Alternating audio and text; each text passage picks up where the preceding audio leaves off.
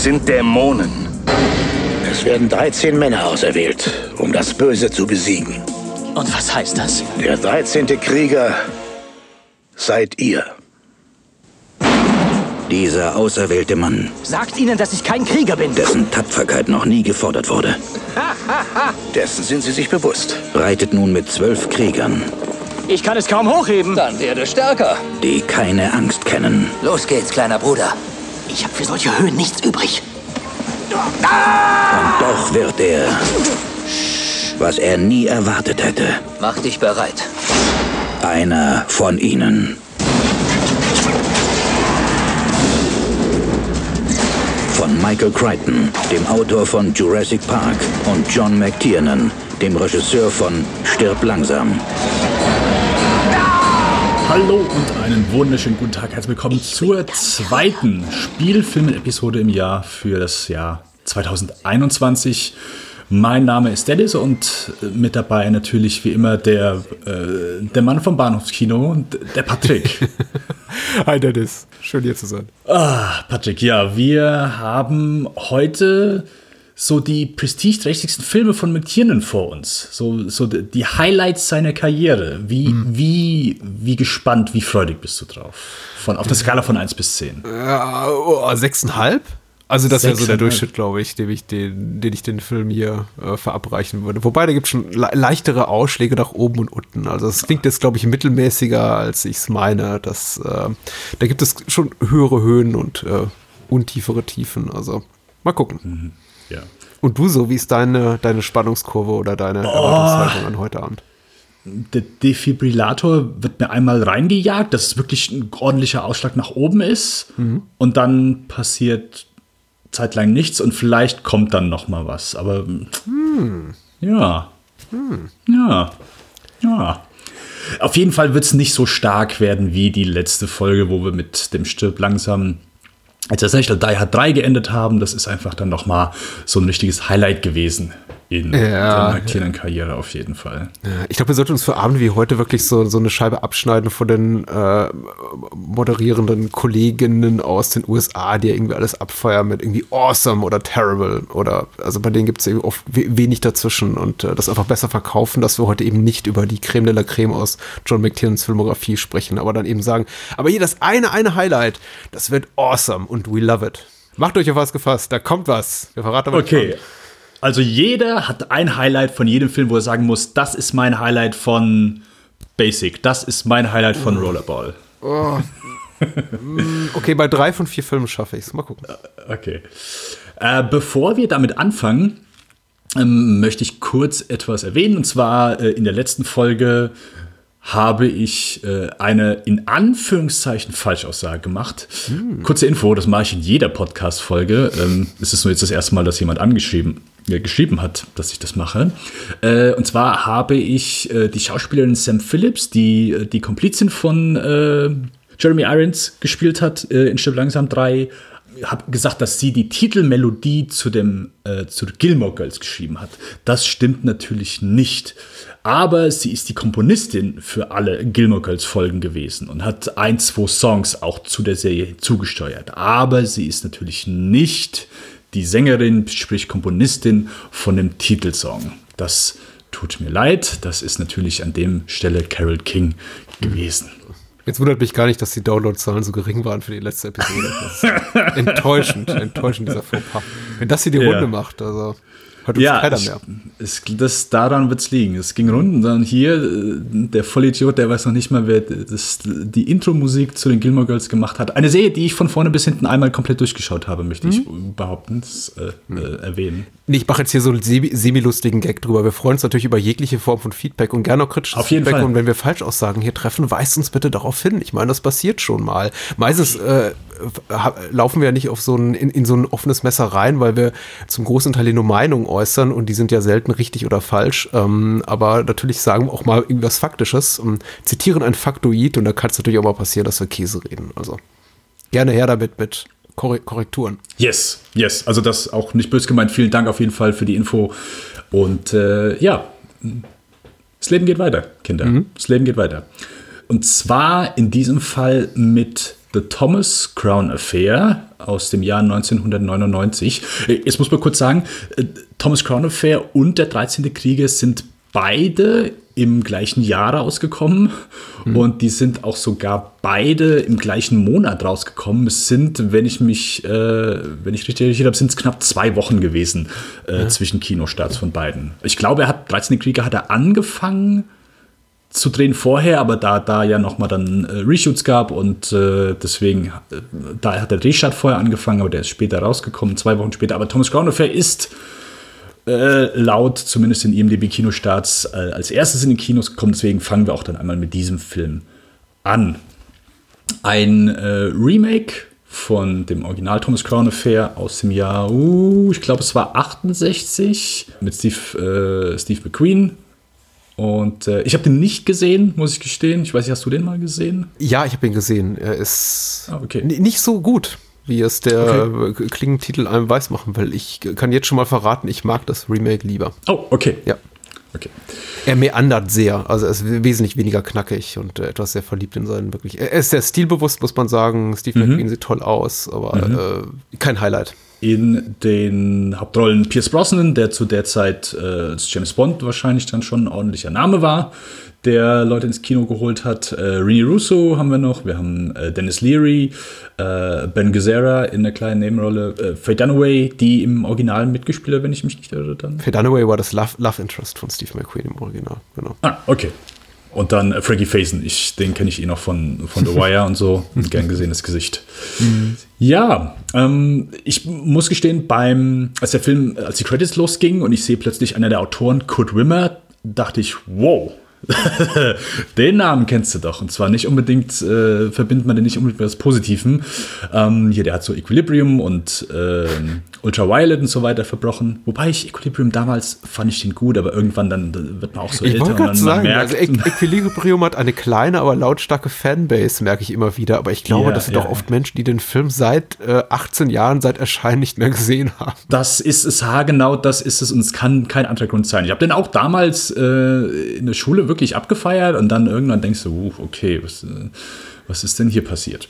Ich lese ganz viele Tweets äh, zu Equilibrium, die da lauten und es ist immer ungefähr der gleiche Wortlaut. Äh, der ist super, ich liebe Equilibrium, ich müsste ihn echt mal wieder sehen. yes.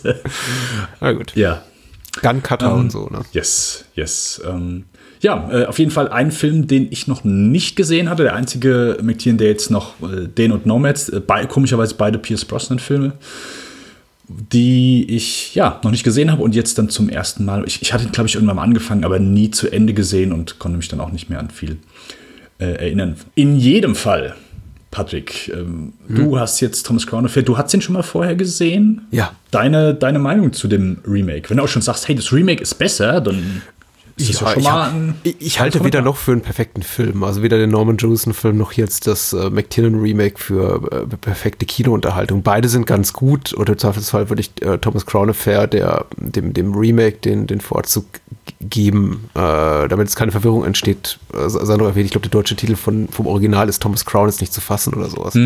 Ja. Äh, aber den erwähne ich jetzt nicht mehr. Der, der, der sei Geschichte hiermit und äh, bietet sich auch ehrlich gesagt gut an für, ein- für ein, als Remake-Stoff, finde ich. Ich finde, ähnlich wie so ein Film wie A Star is Born kann man den gerne in alle 20, 30 Jahre nochmal remaken mit den aktuellen heißesten Stars in den Hauptrollen. Das ist eben auch so, ein- so ein Stoff, der zieht so an einem vorbei. Der ist fluffig, locker leicht. Da ist jetzt irgendwie nicht groß äh, schauspielerische Hingabe und äh, Kompetenz, also Kompetenz doch sehr gefragt, aber eher Charisma. Ein Film, der eher von seinem Charme und von seinen Settings und von seiner Musik und von seinem Tempo lebt äh, und von den Dialogen, als dass man jetzt sagt, oh, das will jetzt eben ganz große, schwere Kunst sein.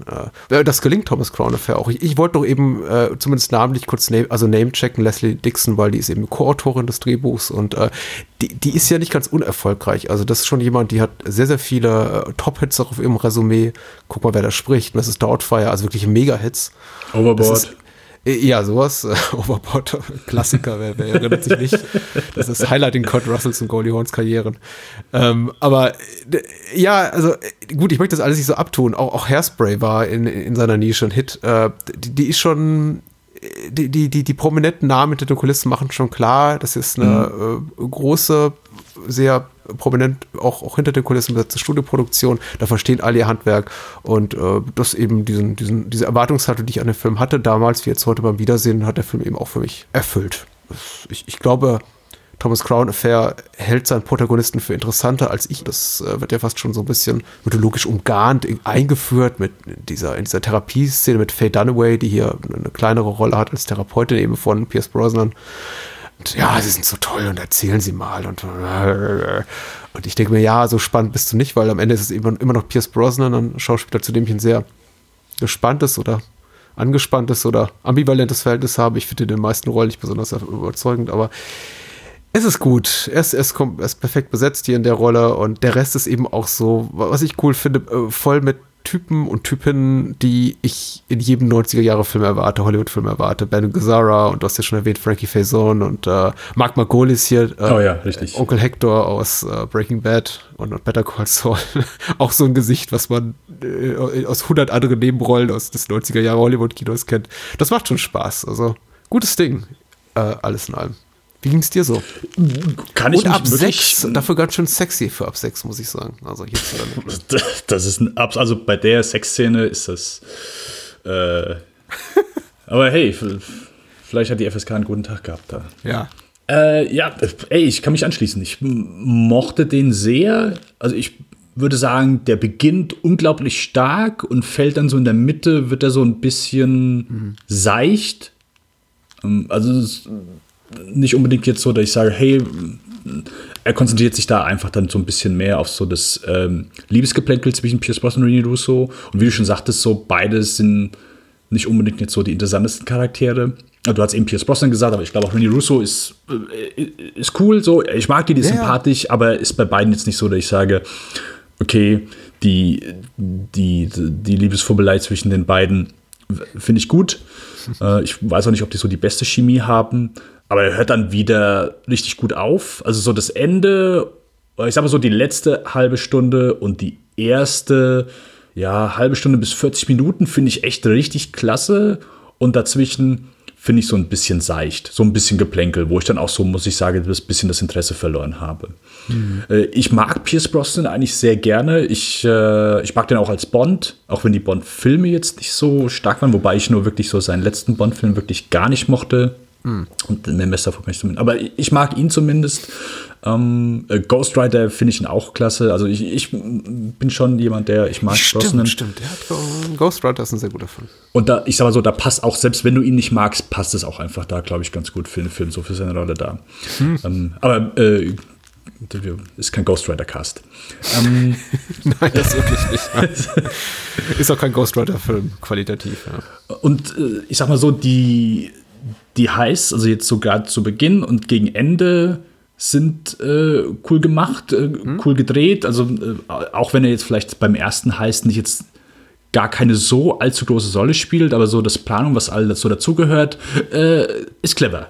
Also ist schon so, dass du sagst, hey, mh, hm, ist jetzt nicht irgendwie so komplett vom Zufall abhängig, bis auf ein paar, ein paar ja. Momente vielleicht, mhm. aber trotzdem äh, nett durchdacht äh, cool gedreht, spannend und, und auch einfach unterhaltsam, so zu sehen, wie da so alle, ich sag mal, äh, Elemente sich zusammenfügen. Ja, ich bin anderer Meinung, aber das okay. ist auch, ich, ich glaube, da hat auch äh, jeder Mensch eine unterschiedliche Toleranz bei diesen Heist-Movies, wie, äh, für wie wichtig oh, man ja. da die Wahrscheinlichkeit des gezeigten, ge gezeigt bewertet. Und ich muss sagen, ich liebe die Inszenierung des ersten Heist. Ich hasse die Unwahrscheinlichkeit des ge ge gezeigten. Also da wird ja dieses Gemälde gestohlen, das ist, mhm. Giorgio Maggiore. In der Dämmerung heißt das von Monet und äh, äh auch vorher schon irgendwie so ganz äh, prominent in Szene gesetzt, damit man auf jeden Fall weiß, worum es geht.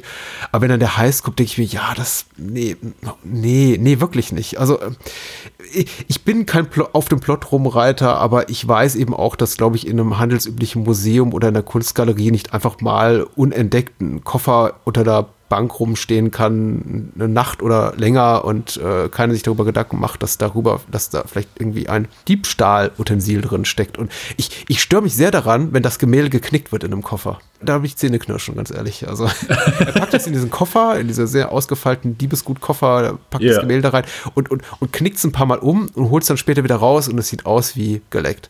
Das gefällt mir einfach nicht. Aber ansonsten, du, du hast recht, die Inszenierung ist so gut und McTiernan kann solche Szenen einfach so gut. Er kann das super inszenieren. Und äh, Bill Contis Score ist spitzenmäßig, ist für mich fast das Beste an dem ganzen Film, dass es mich zwischenzeitlich fast vergessen macht, dass das, was wir sehen, kompletter Bullshit ist. Okay. Da, da ist ähm, Oceans 11 oder 12 oder 13 ein äh, ein, ein, ein Ausgeburt oder Ausgeburten von Schlüssigkeit im Vergleich. Das, das, das, äh, auch wenn ich all ein riesengroßer Fan von den Filmen bin, aber da gehe ich auf jeden Fall mit das, was da ist. Das ist sowas vom Zufall und äh, egal. Ja, ich sehe es nicht ganz so eng. Äh, ich kann es auf jeden Fall nachvollziehen, aber äh, ich sag mal so im Vergleich zu sonstigen anderen Heiß, wie du schon sagst, sei es jetzt die Ocean-Filme oder sonstiges, da denkt man auch oft, okay, hier ein bisschen zu, viel, zu viel vom Zufall abhängig. Aber ja, äh, wir können uns darauf einigen, dass es gut gedreht ist, dass es schön aussieht. Und ich finde auch so gerade hier McTiernans Handstift, die man einfach wunderbar erkennen kann. Äh, selbst bei diesem, wie heißt, sind das Regattas? Diese, diese Boote. Ach so, ja, wo er irgendwie, weil er so ein reicher Schnösel ist und E-Kohle hat zum Verbrennen, das ihn ja, einfach mal genau. so zum Kentern bringt. So aus Spaß, just for ja. fun, dieses Boot ruiniert. Ja. Genau. oh genau. Aber auch da, du, du, siehst einfach nur, wie, wie er das Wasser filmt, sieht genauso kalt aus wie bei äh, Jagd auf Rote Oktober. Mhm. Äh, ich finde, das, das merkst du hier einfach. Und das ist ja vielleicht so ein Punkt, den du vielleicht bei ein, zwei anderen Filmen nicht mehr so merkst und äh, so die Handschrift so ein bisschen, bisschen weg ist. Aber das, das kommt hier so, McTiernan ist hier noch wirklich voll im, im Saft, äh, in seinem filmischen Saft sozusagen. Und ja, ist ein, ist ein sehr, sehr amüsanter Heistfilm, der in der Mitte ein bisschen zu sehr darauf pocht, dass wir die Figuren interessanter finden. Oder zumindest ja, ja, das, das ist es, glaube ich. Also da, da, da, da ist einfach ein bisschen zu wenig dann da. Und ich sag mal so ganz ehrlich, da haben, da, da haben mir die Szenen, äh, wo äh, mit äh, René Russo und Dennis Leary besser gefallen, so das Zusammenspiel zwischen denen, als zwischen Pierce Brosnan und äh, René Russo. Ja. Auch wenn ich nicht der größte Dennis Leary-Fan bin. Ich gebe dir, ich, ich geb dir recht, ich, hab, äh, ich, ich bin auch absolut kein Dennis Leary-Fan und ich finde den vielen Film unerträglich. Ähm, hier ist er ja. allerdings tatsächlich gut, weil er auch diese, diese misogyne Ader hat und äh, René Russo ständig dafür zurecht weiß für das, was sie tut oder eben nicht tut, dass sie ihren Job nicht ordentlich macht und als sie, als sie eben vermutet, dass sie eine Affäre eingegangen ist hier mit Thomas Crown, also ihre Figur heißt Catherine Banning und ist dann quasi diese äh, Versicherungsvertreterin Vertreterin, die hat diesen Kunstraub recherchiert, sagt er, ja, hier, sie, sie, sie, wissen schon, zu was sie sich da herablassen, wenn sie äh, hier mit, mit, dem Rumrummeln, äh, ist ihnen völlig egal, was sie dadurch sind. Äh, ist, glaube ich, der originale Wortlaut. Und ich denke schon, das ist so, ist so eklig. Und ist auch typisch, so eine typische Dennis Leary-Rolle, aber stärkt eben auch ihre Figur, weil dadurch eben René Russo noch äh, cooler und emanzipierter und tougher rüberkommt. Man muss ja auch mal ausdrücklich sagen, es ist die erste, äh, zumindest mir auffällige erste wirklich gute Frauenrolle in einem John McTiernan-Film. Äh, nicht, dass in anderen Filmen viel Gelegenheit gab für gute Frauenrollen. Also ich erwarte es nicht in Jagd auf Roter Oktober hier äh, emanzipiertes Kino, wokes Kino. Mhm. Aber äh, im Rahmen der Möglichkeiten ist ihre Figur schon relativ stark und zumindest, glaube ich, rein, rein intellektuell äh, hier, wie gezeigt, der Pierce Brosnan-Figur, also Thomas Crown-Figur ebenbürtig. Das hat mir schon gut gefallen. Ja. Äh, ja. auf jeden Fall. Also es ist ja noch nicht mal erstmal eine gute Rolle, sondern einfach, also ich meine, das Einzige, was vorher auch nur annähernd dem hätte nahe kommen können, war dann eben äh, Lorraine Bracco und Medicine Man und da haben wir schon drüber gesprochen, dass das Ui. nicht unbedingt so gut funktioniert hat. Ja. Genau. Auch wenn ich McKeon wirklich mag, bis zu diesem Zeitpunkt auf jeden Fall, äh, können wir uns, glaube ich, wirklich darauf einigen, dass er ist einfach ein Männerregisseur gewesen. Er hat viel Männerkino gemacht und wenn er dann mal irgendwie so was leicht romantisch angehauchtes versucht hat, eben mit Medicine Man, dann hat es nicht so gut funktioniert. Hier schon eher so, äh, da, da gehe ich mit, dass er, ja, also funktioniert auf jeden Fall. Ist nicht irgendwie cringe, cringeworthy oder dass man irgendwie sagt, okay, hey, funktioniert gar nicht und so weiter. Ich glaube, hier hm. hat einfach so ein bisschen Chemie zwischen beiden zwischen beiden gefehlt, ja. Äh, aber dafür kriegt jeder ein bisschen was zu gucken. Also der Film ist, wie gesagt, für eine geringe Jugendfreigabe in Deutschland. Ich glaube, in den USA hat er ein R-Rating gehabt. Kann ich mir jedenfalls nicht Muss, muss der. Ja. Muss der. Also ich glaube, du kannst äh, keine nackten Brüste und Ärsche zeigen in dieser Vielfalt, wie es McTiernan hier tut, äh, ohne, ohne mit einem R-Rating gestraft zu werden in den USA. Wie gesagt, wir sind ja ein bisschen als aufgeklärte Europäer da ein bisschen freigebiger und äh, hier konnte sich das eben auch Sechsjährige angucken, theoretisch. Äh, ich war jedenfalls jetzt beim Wiedersehen davon überrascht. Ich hatte den nicht so, so sexy in Erinnerung, ehrlich gesagt. Und teilweise äh, hält er auch gerne mal ein bisschen länger drauf, äh, als wirklich nötig ist ähm, und genießt das schon. Also, sagen wir mal so, aus einer Marketing- und produktionstechnischen Sicht habe ich den Film jetzt geguckt, äh, zwischenzeitlich, und dachte mir, hm, schon interessant, dass sie das so entschieden haben, das so zu machen. Den Film, der Film hätte wahrscheinlich noch ein breiteres Publikum erreicht, hättest du den in den USA mit einer Jugendfreigabe rausgebracht. Äh, Weil es gibt ja keine Notwendigkeit, es, es gibt weder irgendwie Morde noch irgendwie sonst, äh, es wird nicht viel geflucht, der Film ist eigentlich relativ clean und dann kommen diese Sexszenen und da wird der Film eben relativ deutlich, also zumindest für die prüden amerikanischen Verhältnisse, äh, die man normalerweise in Hollywood-Filmen begutachten kann. Und da fragte ich mich dann doch so, hm, wie gesagt, eigentlich da nie jemand auf Seite des Studios gesagt, du weißt du, spar dir das und wir bringen den raus mit PG oder PG, PG-13 und machen doch mal irgendwie 10 Millionen mehr in den Kinokassen. Äh, ist mit Sicherheit ein Satz, der von vielen Produzenten auf dieser Welt äh, so in dieser Form auch äh, vorgeschlagen wurde. Aber ich glaube, McTiernan hatte hier gerade wahrscheinlich so nach Stück langsam drei noch mehr, ich sag mal, etwas mehr Cloud, wo er dann, ey, ich ganz ehrlich, 100 Pro hat das ein Produzent zu ihm gesagt. 100 ja. Pro. Ähm, weil ich sonst glaub, ist ja eigentlich ist nicht groß Gewalt oder sonst irgendwas äh, mhm. im Film. Ähm, ich meine, selbst die, ich sag mal, äh, gerade Anfang vom High Save, da fällt mal einer lustig auf den Boden. Also es ist ja dann eher schon, ich sag mal, komödiantisch angelegt. Mhm. Ähm, aber ich glaube, der Film war dann auch schon so wirklich angelegt als, okay, ist nicht einfach nur, es ist nicht, nicht einfach eine Sexszene zwischendurch, sondern es ist einfach Mischung aus Thriller und äh, Erotikfilm und das ist einfach Teil des Films und ja. ja ich meine mich auch daran zu erinnern, ich meine, ich habe ja die, die späten 90er sehr wachen Auges erlebt. Ich war, als der Film rauskam, schon äh, 20 plus und habe den nicht im Kino gesehen, aber ich habe ja damals schon die Filmszene beobachtet und ich meine mich auch zu erinnern, es war einfach so dieses, diese, diese, diese Rating-Sache als tatsächlich Marketing-Tool oder etwas, worüber man sich so explizit auch Gedanken machte, was so Einspielergebnisse betraf, noch gar nicht so ein Thema in den späten 90ern. Äh, also wenn, man die auf der Denke beharrt, könnte man natürlich auch argumentieren. Mit ein paar elegant gesetzten Schnitten hätte man auch Matrix, mit äh, der im selben Jahr rauskam, mit einer niedrigeren Altersfreigabe rausbringen können. Ja. Aber offenbar, offenbar ging das alles so und ich finde es gut. Also ich freue mich ja darüber, dass einfach gesagt wird, nee, keine Kompromisse. Wir haben im Grunde hier ein sehr äh, juvenilen, äh, leichtfüßigen Stoff. Ähm, aber wir machen eben einfach mal so äh, zwei, drei, zwei, drei Mal mit ihm rumgevögelt und wir sehen den nackten Arsch von Pierce Brosnans Buddy Double und äh, René Russo darf sich aber irgendwie ein paar Mal durchs Bett rollen nackert und das ist schon gut. Also, warum nicht? ist so auch kurz dann vor der, ich glaube, wann, ich bin gerade überlegen, wann, wann hat, er, ja, also, dass es hier vor der Zeit äh, der, der Superhelden-Blockbuster waren. Äh, wann war der erste X-Men? War das? Der erste X-Men war 2000, 2000. 2000. Ja. ja. Und Spider-Man 2002 und da ging es richtig ja, los. Ja, genau.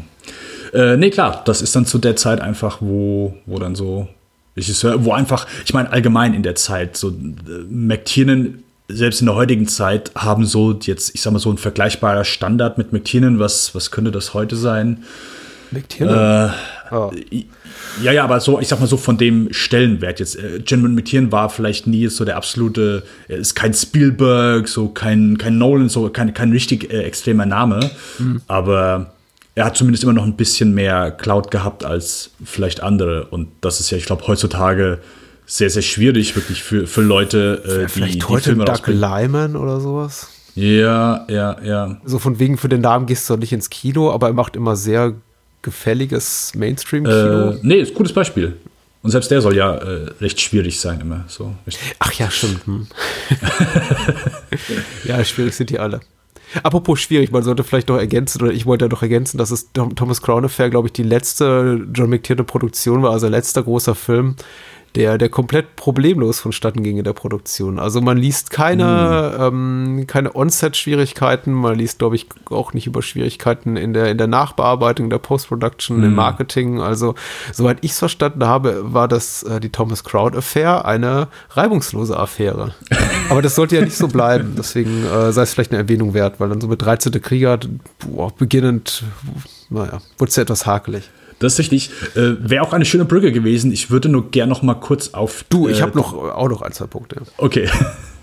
Aber du hast jetzt eben gesagt, okay, die stört auch so ein bisschen dann die, äh, so die Unlogigkeit, also das, äh, die, die Glaubhaftigkeit von ein paar Elementen aus dem ersten. Heißt, äh, wie geht's hier mit dem Finale so? Ohne dass wir jetzt haargenau sagen, wie es halt vonstatten geht, aber weil das ist schon klasse. Also das hat mir echt richtig gut gefallen. Ist super vertont. Ich äh, mag einfach den Score. Es ist super inszeniert. Äh, ich, ich mag den erzählerischen Kniff nicht mit äh, Anna. Oh ja, ja. Die, die äh, von René Russo, also von Catherine, wahrgenommen wird als mutmaßliche junge Affäre, Geliebte von, von Thomas Crown, sich dann aber als, Yeah. als seine Ziehtochter entpuppt.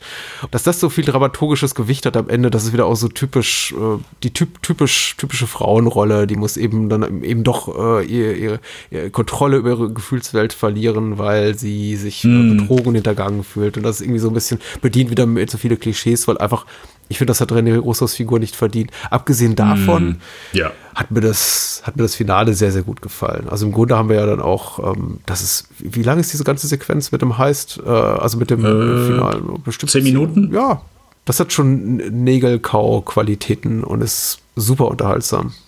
Ja. das kann McTiernan eben auch spitze. Auf jeden Fall. Und ich, ich weiß, ich habe mich so geärgert, dass ich den auch einfach dann nicht früher gesehen habe. So, wo ich sage, ja, komisch, weil das ist wirklich, also Highlight. Wirklich Highlight, so gerade in dem Film und wo wo ich wirklich gedacht habe, okay, zweite Hälfte geht es hier so ein bisschen ins Geplätscher rüber und, und habe dann auch nicht gedacht, dass das Finale dann noch mal irgendwas rausreißt, aber das hat dann noch mal so, ja, einen ordentlichen Sprung nach oben gemacht bei mir, weil bis dahin hatte ich dann schon so ein bisschen das Interesse verloren, dann auch, ja klar, wo mit, mit, mit Anna dann, äh, weil ich habe das erste Bild von ihr gesehen und konnte mir sofort denken, sie, äh, wusste sie sofort einzuordnen so und ich war dann so ein bisschen enttäuscht darüber, dass halt auch genau darauf hinausgelaufen ist. Das war so ein, war so ein bisschen zu einfach. Ja, genau, es ist zu naheliegend, um wirklich als äh, äh, Twist durchzugehen. Der Film verkauft es aber eben als so, also nicht als Twist, aber so als äh,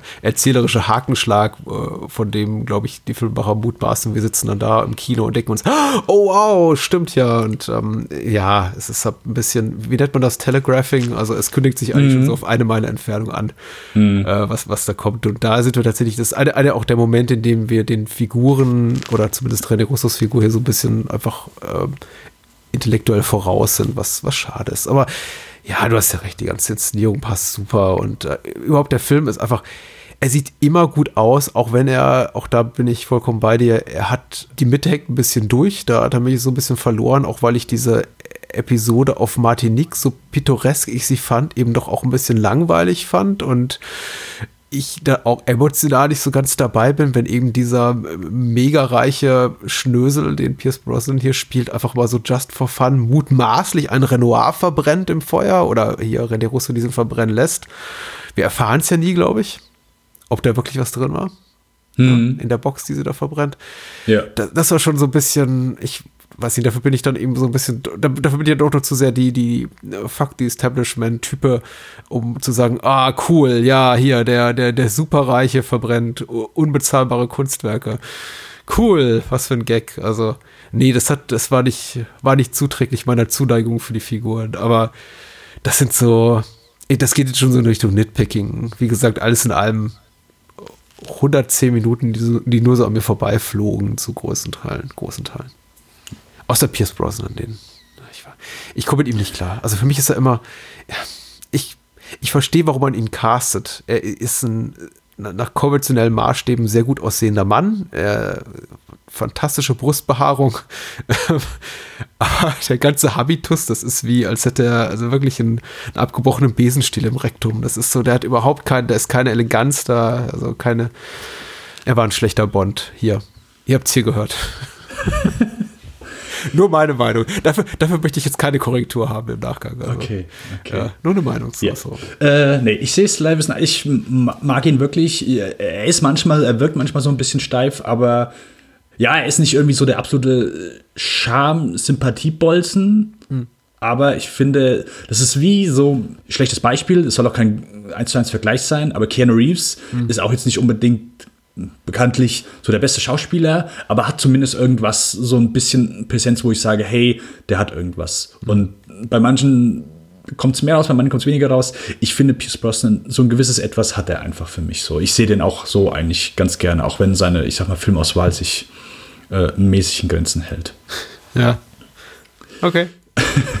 Aber allgemein denke ich, ist Thomas Crown Affair ist jetzt auch nicht irgendwie, oh, okay, der wird dein Leben bereichern. Mhm. Ähm, es ist so ein, ich glaube, das vielleicht kommt es einfach so zusammen mit so mit, mit dem Heist-Genre. Mhm. Ja, es ist einfach nur mm, gut aussehende Hollywood-Stars, die irgendwelche coolen Sachen machen und äh, nebenbei ein bisschen Sex haben.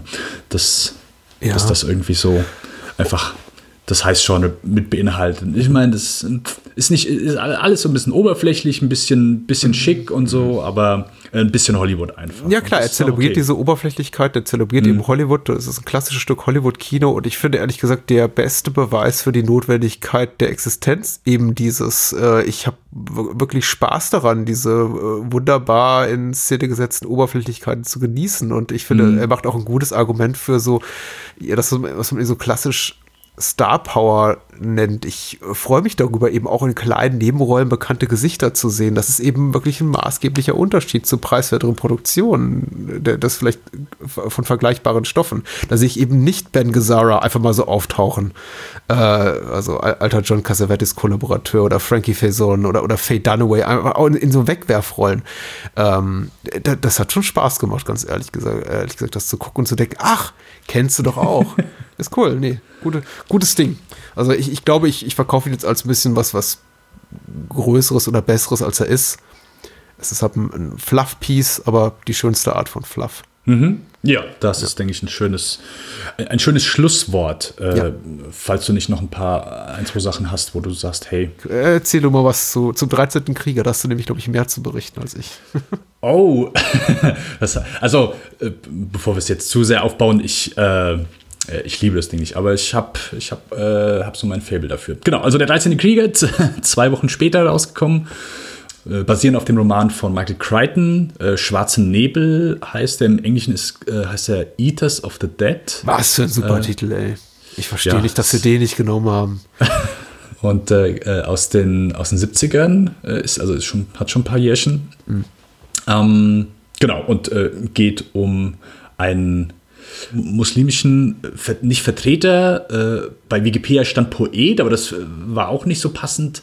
Botschafter. Ausgesandter, ja. Botschafter, genau, Botschafter einfach. Genau, äh, ein Botschafter, der sich einer Gruppe anschließt, genau, der eben so ein, äh, quasi so einen Reisebericht äh, eben schreiben soll und kommt irgendwann von Bagdad aus in, äh, wo kommt er hin? In den Norden. In den Norden, okay. ist perfekt er, er reist zu den Wikingern an die Wolga, äh, irgendwo im hohen Norden. Aber ich weiß auch ehrlich gesagt gar nicht, ob es so, wird, wird so genau benannt? Es gibt ja bestimmt. Nee, deswegen, deswegen. Ich habe das schon mehrmals gesehen. Das ist auch so, weil du hast manche Filme mehrmals gesehen, denkst du ja, und dann kommen die wo kommen die nochmal hin? Ich, ich weiß, wie es aussieht, aber ich weiß nicht, wo es ist. Ja, also er bedient sich eines Großteils des Personals aus dem Beowulf und äh, genau, variiert das so ein bisschen. Es ist aber, glaube ich, eher ein, ein gefühlter Ort als ein faktischer Ort, äh, kann man so sagen. Wie auch der ganze Film sehr märchenhaft ist. Die, die reden auch immer so in sehr unklaren, sagen wir mal, Richtungsangabe, habe ich das Gefühl. Das wird dann niemals gesagt, wir müssen dort und dorthin, sondern das heißt immer nur, wir ziehen gen Norden. Und ich denke mir so, aha, naja, Jungs, wenn, wenn ihr wisst, wohin ihr wollt, ich vertraue euch da. Ich bin dabei, aber ich konnte es auch nicht ganz geografisch verorten. Richtig, äh, der orientiert sich auch so ein bisschen an der äh, Beowulf-Saga. An diesem, äh, heißt Saga, es ist ja eher ein Gedicht. Ich glaube, die Höchststrafe für jeden Englischstudenten, das zu lesen. Ich glaube, man muss in einem der Anfangssemester immer mal da durch. Wir haben das auch vorgesetzt bekommen. Ja, Dito. Ja, du, das ist halt so, na, das liest man dann eben so und denkt sich, ja gut, dann habe ich das auch bald hinter mir. Ich war sogar mal in einem Kurs, wo wir, da haben wir so alle Beowulf-Verfilmungen, äh, sind wir so durchgegangen mhm. und dann haben, dadurch hatte ich dann auch mal die, den Beowulf hier von Robert Zemeckis? Ja, ja. ja. Äh, interessant auf jeden Fall. Ich dachte immer, der wäre ganz grauenvoll, aber das war er nicht. Nee, der ist gar nicht so also, grauenvoll. Der ist ganz gut, das, ehrlich gesagt. Ähm, aber egal. Ähm, genau, äh, auf jeden Fall äh, kommt er dann eben mit der Wikingergruppe eben äh, in dieses Dorf, äh, die eben etwas äh, ängstlich sind. Die haben Angst vor einem großen Drachen, der, der das Dorf bedroht. Hm. Ja, ist so ein Mix aus, ist eigentlich ein Abenteuerfilm, wenn du so willst.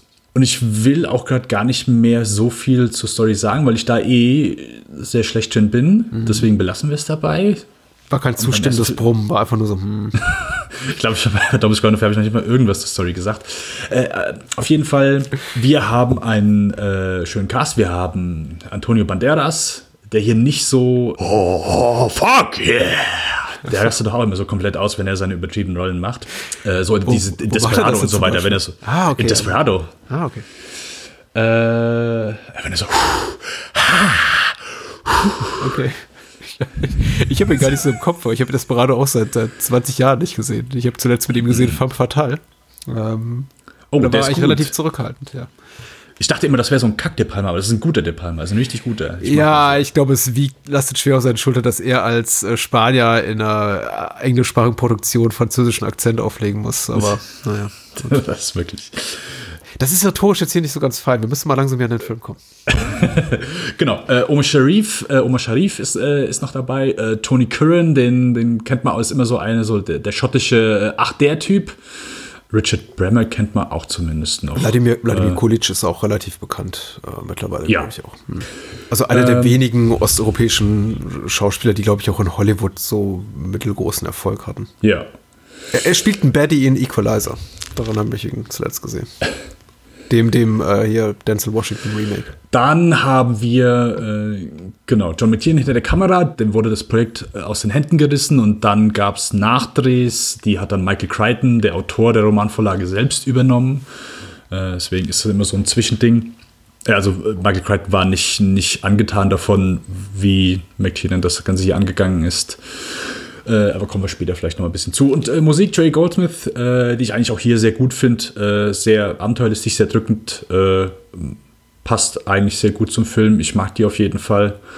Ich habe heute schon viel zu viele M's gesagt, deswegen überlasse ich jetzt mal dem Patrick das Wort und frage, wie, wie ihm der 13. Krieger denn so gefallen Ah, hat. Ich möchte jetzt nicht widersprechen, was habe ich denn das letzte Mal gesagt? Ich glaube, ich sagte, ich habe 13. Krieger noch nie in Gänze gesehen. Und Oh, okay. ähm, das, äh, diese Erinnerung hat sich jetzt für mich bestätigt. Ich habe zwar, ich, ich habe den Film gerade so in der ersten Hälfte mit den Augen betrachtet. Äh, ach, kennst du doch? Ach ja, das war doch so, stimmt ja. Und Gerade die Szene mit Omar Sharif wirkten für mich unglaublich vertraut.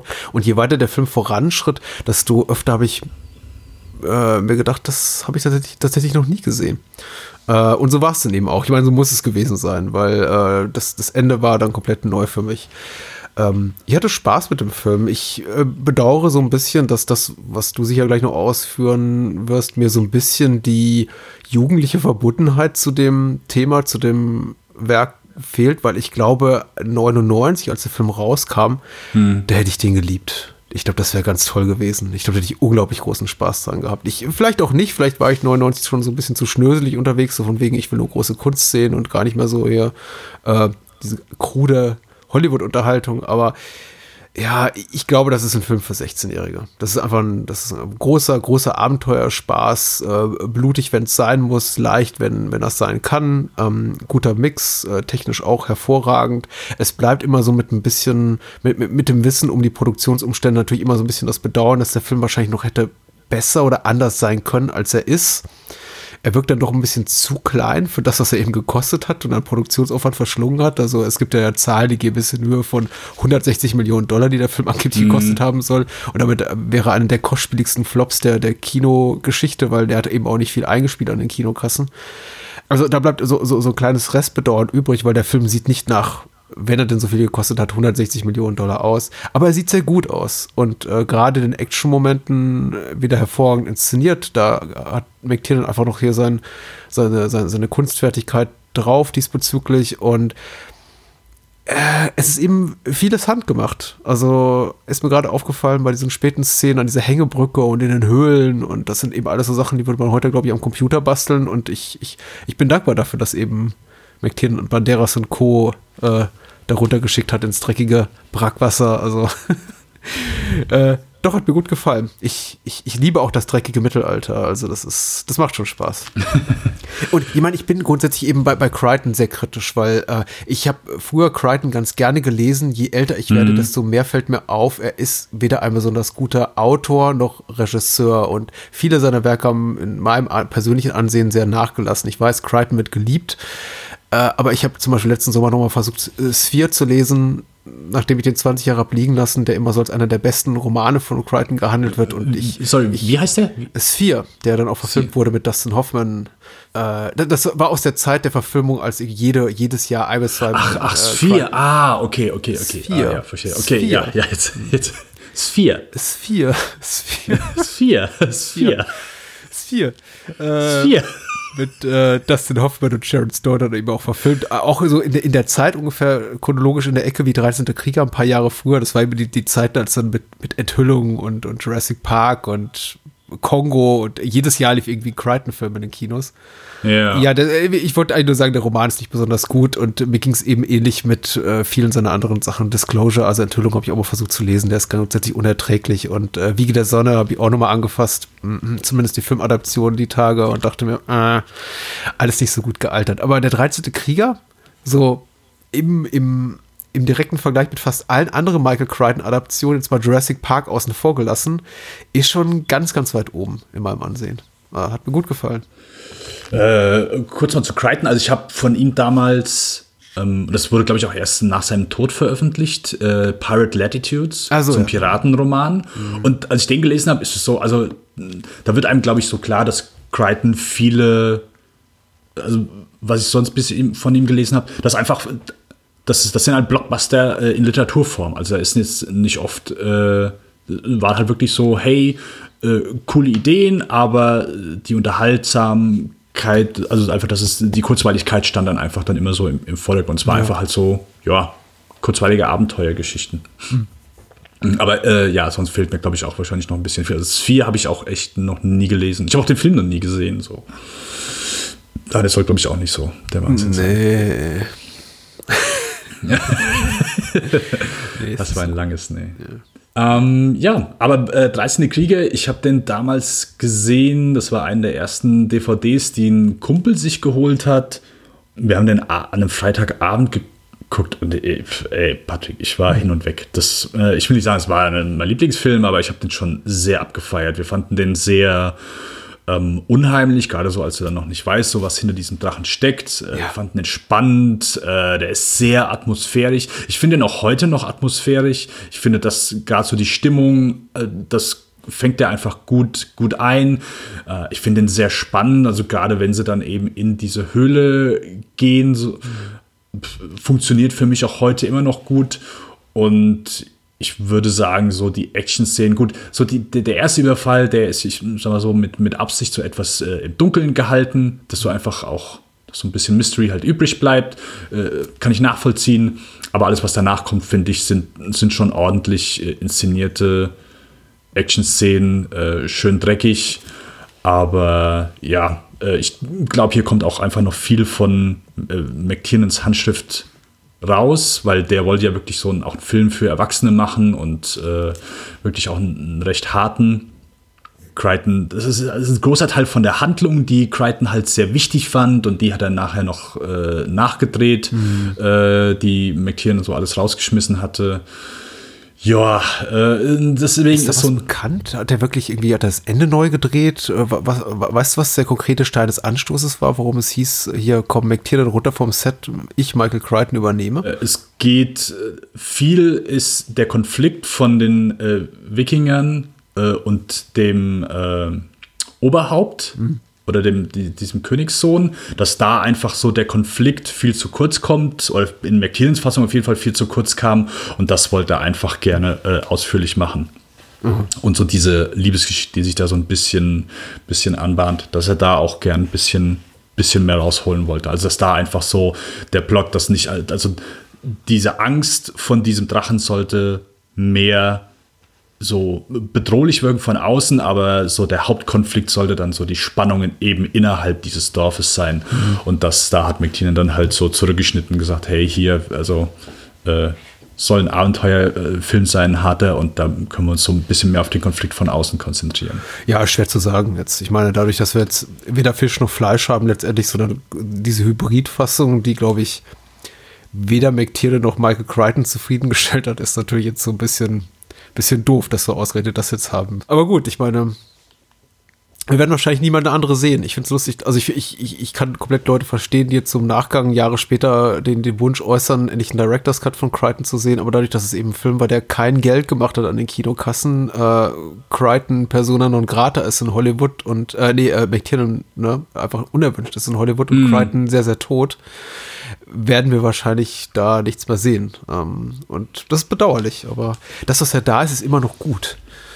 Äh, ich glaube, es hat einfach so ein bisschen negativ auf die Reputation des Films abgefärbt, dieses ganze Tohuwabohu hinter den Kulissen und die Tatsache, dass er eben so teuer war. Und es gibt ja auch nichts, worauf Kritiker lieber einsteigen. Zumindest war es damals so, als der Film sehr, sehr, sehr teuer war. Das war schon zwei Jahre zuvor bei Titanic so, dass äh, ich glaube, der, der Großteil der krittelnden Zunft und vielleicht sogar der Kinogänger und innen äh, darauf gewartet hat, den Film in den Boden, unangespitzt in den Boden zu stampfen, weil, weil der Film eben so teuer ist und das ein Millionengrab ist. Und äh, hm. ich glaube, bei 13. Krieger fühlten sich einige bestätigt, die gesagt haben, ah, das ist zu düster und zu brutal und wer will heute noch so einen Mittelalterfilm sehen und da ist irgendwie sexy Antonio Banderas und äh, darf irgendwie die ganze Zeit nur in Luppen rumlaufen und äh, erwachsene Männer spucken in Trog und saufen es dann aus. Und aber ich muss sagen, ich stehe auch total auf sowas. Ja, absolut. Hey, ich glaube, ja. äh, hätten sie, gut, ich meine, der, also ich glaube, die haben selbst, der ist erst gute anderthalb Jahre später erst rausgekommen, nachdem Produktion fertiggestellt wurde. Mhm. Ähm, aber hätten sie vielleicht einfach noch ein bisschen länger gewartet, so Herr der Ringe, hätten sie das noch so ein bisschen abgewartet, dann wäre, hätten sie gerade noch ein bisschen warten können, dann wäre vielleicht ein bisschen besser angekommen. Ja, ein bisschen, ne? das kam, Herr der Ringe war Ende 2001. Äh, heute, heute regelt das alles Corona, da bleiben Filme dann auch noch zwei Jahre liegen. Also, ähm, aber ich verstehe dich, ja, und ich gebe ich geb dir auch recht, ich glaube, ähm, ja, der, der, der richtig große Fantasy-Buben ging ja dann los, Anfang der 2000er mit äh, Harry Potter, Herr der Ringe und Co. Und dann wurde sogar so, so Sachen wie irgendwie Narnia gab es dann groß angelegte Filme rein. Und ich, ich glaube auch, wenn sie da gesagt hätten, so in dem Zuge, wir machen jetzt aber Fantasy für Erwachsene. Ja, ja, warum nicht? Hätte vielleicht sein Publikum gefunden. Ja, also ich, ganz ehrlich, äh, du hast mir eben schon kurz so, ich bin kurz ins, ins Träumen gekommen, als du gesagt hast, ja, okay, äh, plötzlich, keine Ahnung, McTiernan kriegt wieder so ein bisschen Respekt, kommt wieder irgendwie so mit irgendwas wieder und, und plötzlich, ja, hier, wir haben auch noch hier ein paar, so all das, was du gedreht hast für 13 Kriege, hast du mhm. Bock, einen Director's Cut rauszubringen äh, in 4K. Oh. also, es ist halt, es ist ja auch kein, kein, kein Film, wo da geht keiner für äh, in die Bresche. Es gibt keinen, der sagt, oh ja, geil. Äh, Wenn es da irgendwie, also ist keiner, der, der lächzt danach. Das ist, glaube ich, auch so ein so bisschen so ein vergessener Film eben, mhm. äh, was sehr schade ist, weil ich würde auch wirklich so all dieser Probleme, all dieser, okay, wir haben jetzt hier zwei Regisseure, der eine noch versucht, was komplett anderes zu machen oder halt viel einfach äh, rauszuschneiden, was der andere dann eben machen wollte.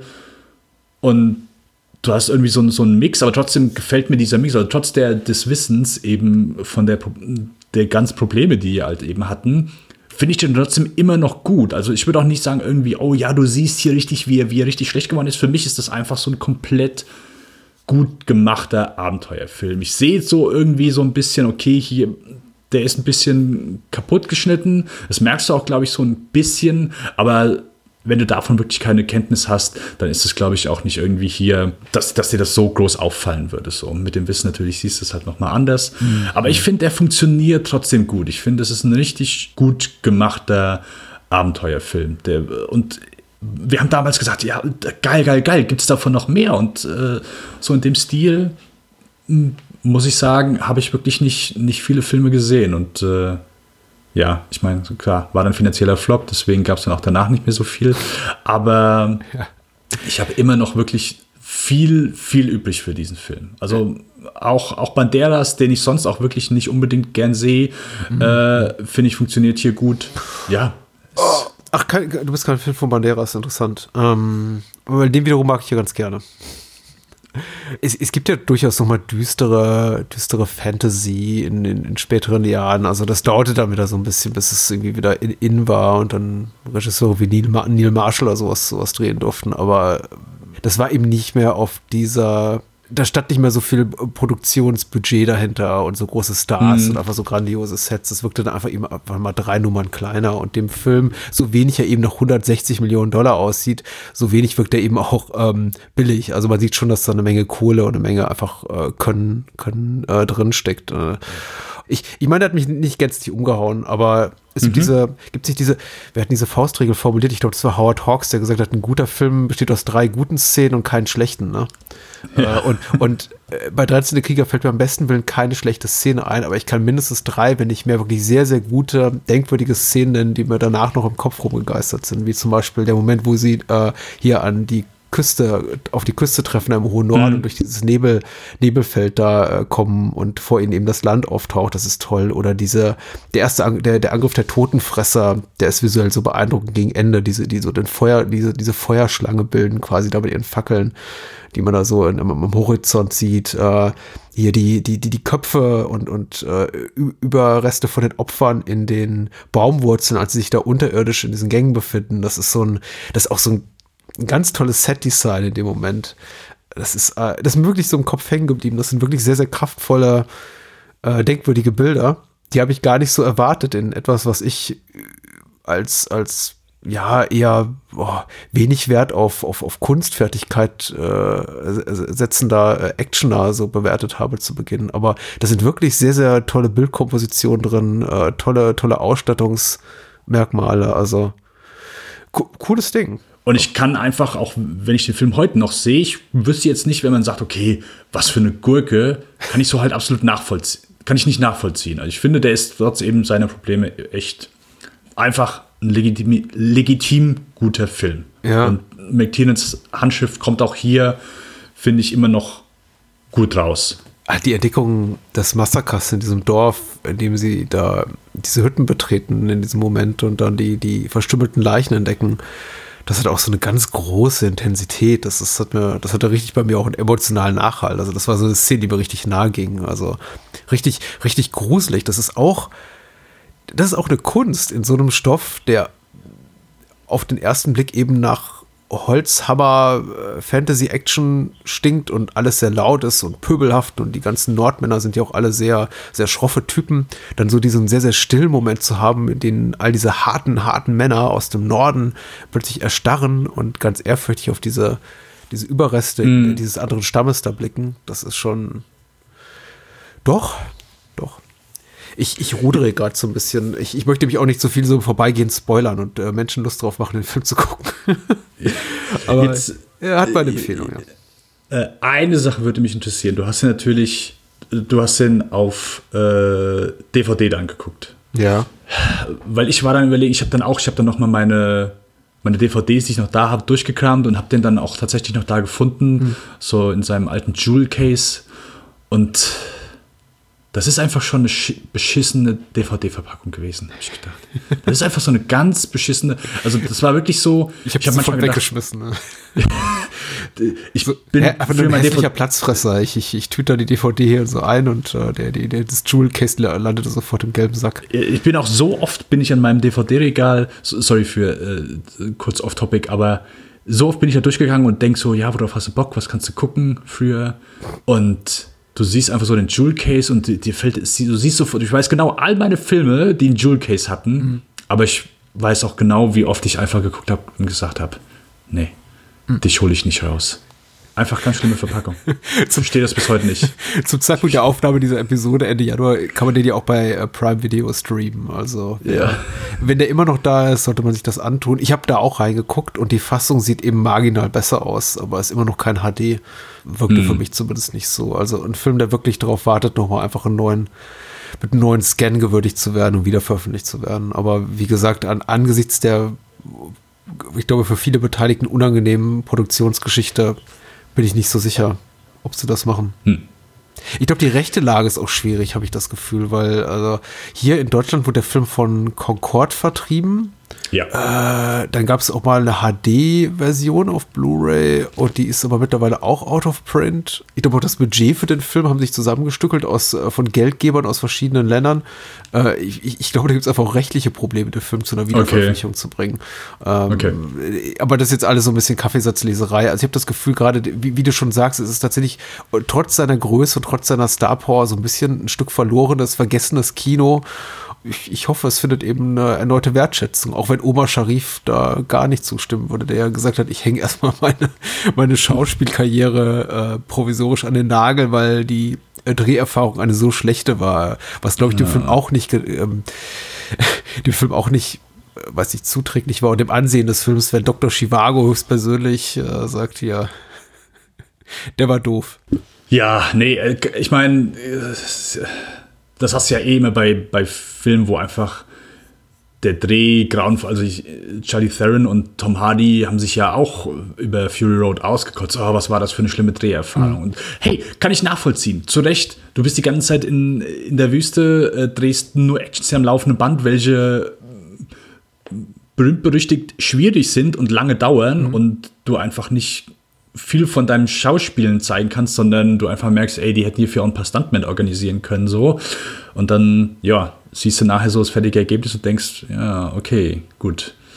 Ähm, und da bist du natürlich, das, manche sagen immer, oh ja, hey, ich kann nicht verstehen, wie der Schauspieler jetzt nochmal so mit dem und dem zusammenarbeitet oder wie die den und den Film machen können. Hm. Und so mittlerweile muss ich sagen, habe ich auch, sorry, ist auch wieder halt komplett off topic, aber ich habe mittlerweile, habe ich dann auch so ein bisschen mehr Verständnis, weil nicht viele sind so wie Tarantino, die irgendwie sagen, ja, ich will irgendwie so mein, meine gesamte Karriere soll so ein Gesamtkunstwerk bilden, sondern manche machen einfach das, wo sie Bock drauf haben. Und wenn sie irgendwie sagen, hey, hier bei da war die Dreherfahrung einfach super, mache ich gerne nochmal, auch wenn der Film gar nicht so gut geworden ist, ähm, kann ich nachvollziehen.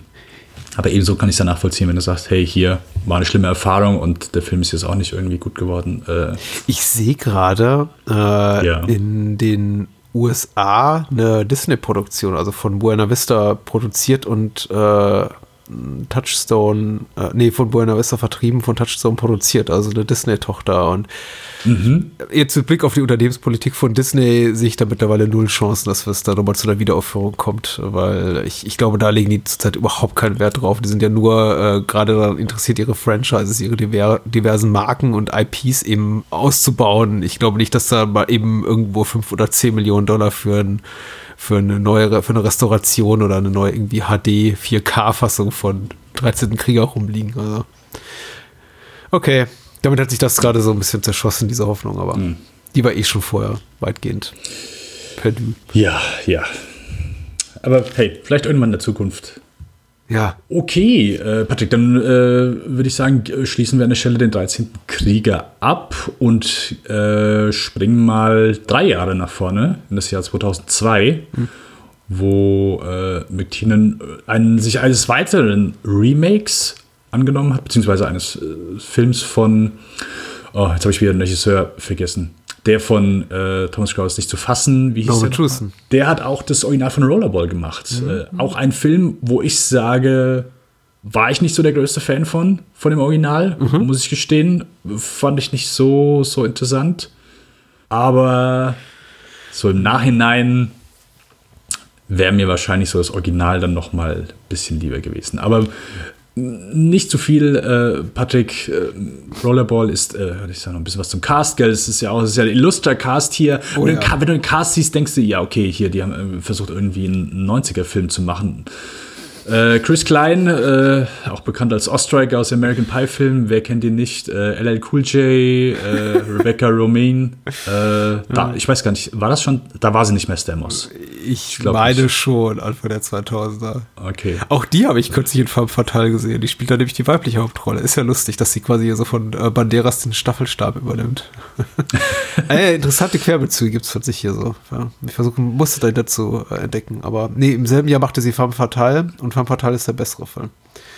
Hier ist sie oh. Äh, Aber ich glaube, sie war noch mit John Stamos ver ab, verheiratet. Äh, Navin Andrews, äh, der später dann bei Lost zu sehen war. Äh, Jean Reno auf jeden Fall noch. Der Go-To-Europäer in jedem Hollywood-Film zu dieser Zeit. Ja, ja richtig. Äh, genauso dieser, äh, wie heißt der? Oleg Taktarov. Ja. Richtig, genau. Das ist auch so, das ist, glaube ich, so der, der russische. Ah ja, kenne ich. russische Character Actor. Hm. Drehbuch äh, Larry Ferguson äh, ist hier unter anderem äh, mit dabei. Das, der hat das fantastische Drehbuch zu Jagd auf Oktober geschrieben und das kann ja eigentlich nur einen guten, guten Film hm. bedeuten. Hm. Äh, zusammengeschrieben mit John Polk, der hat hier US Marshals gemacht und Ghost Ship. Nicht so nee, gut. nicht so. Wobei, ich habe eine Schwäche für US Marshals, muss ich gestehen. Äh, egal, äh, das machen wir in einem anderen Cast. Äh, Patrick, Rollerball. Das, äh, wie, du hast, du hast schon viel über Rollerball auch gecastet.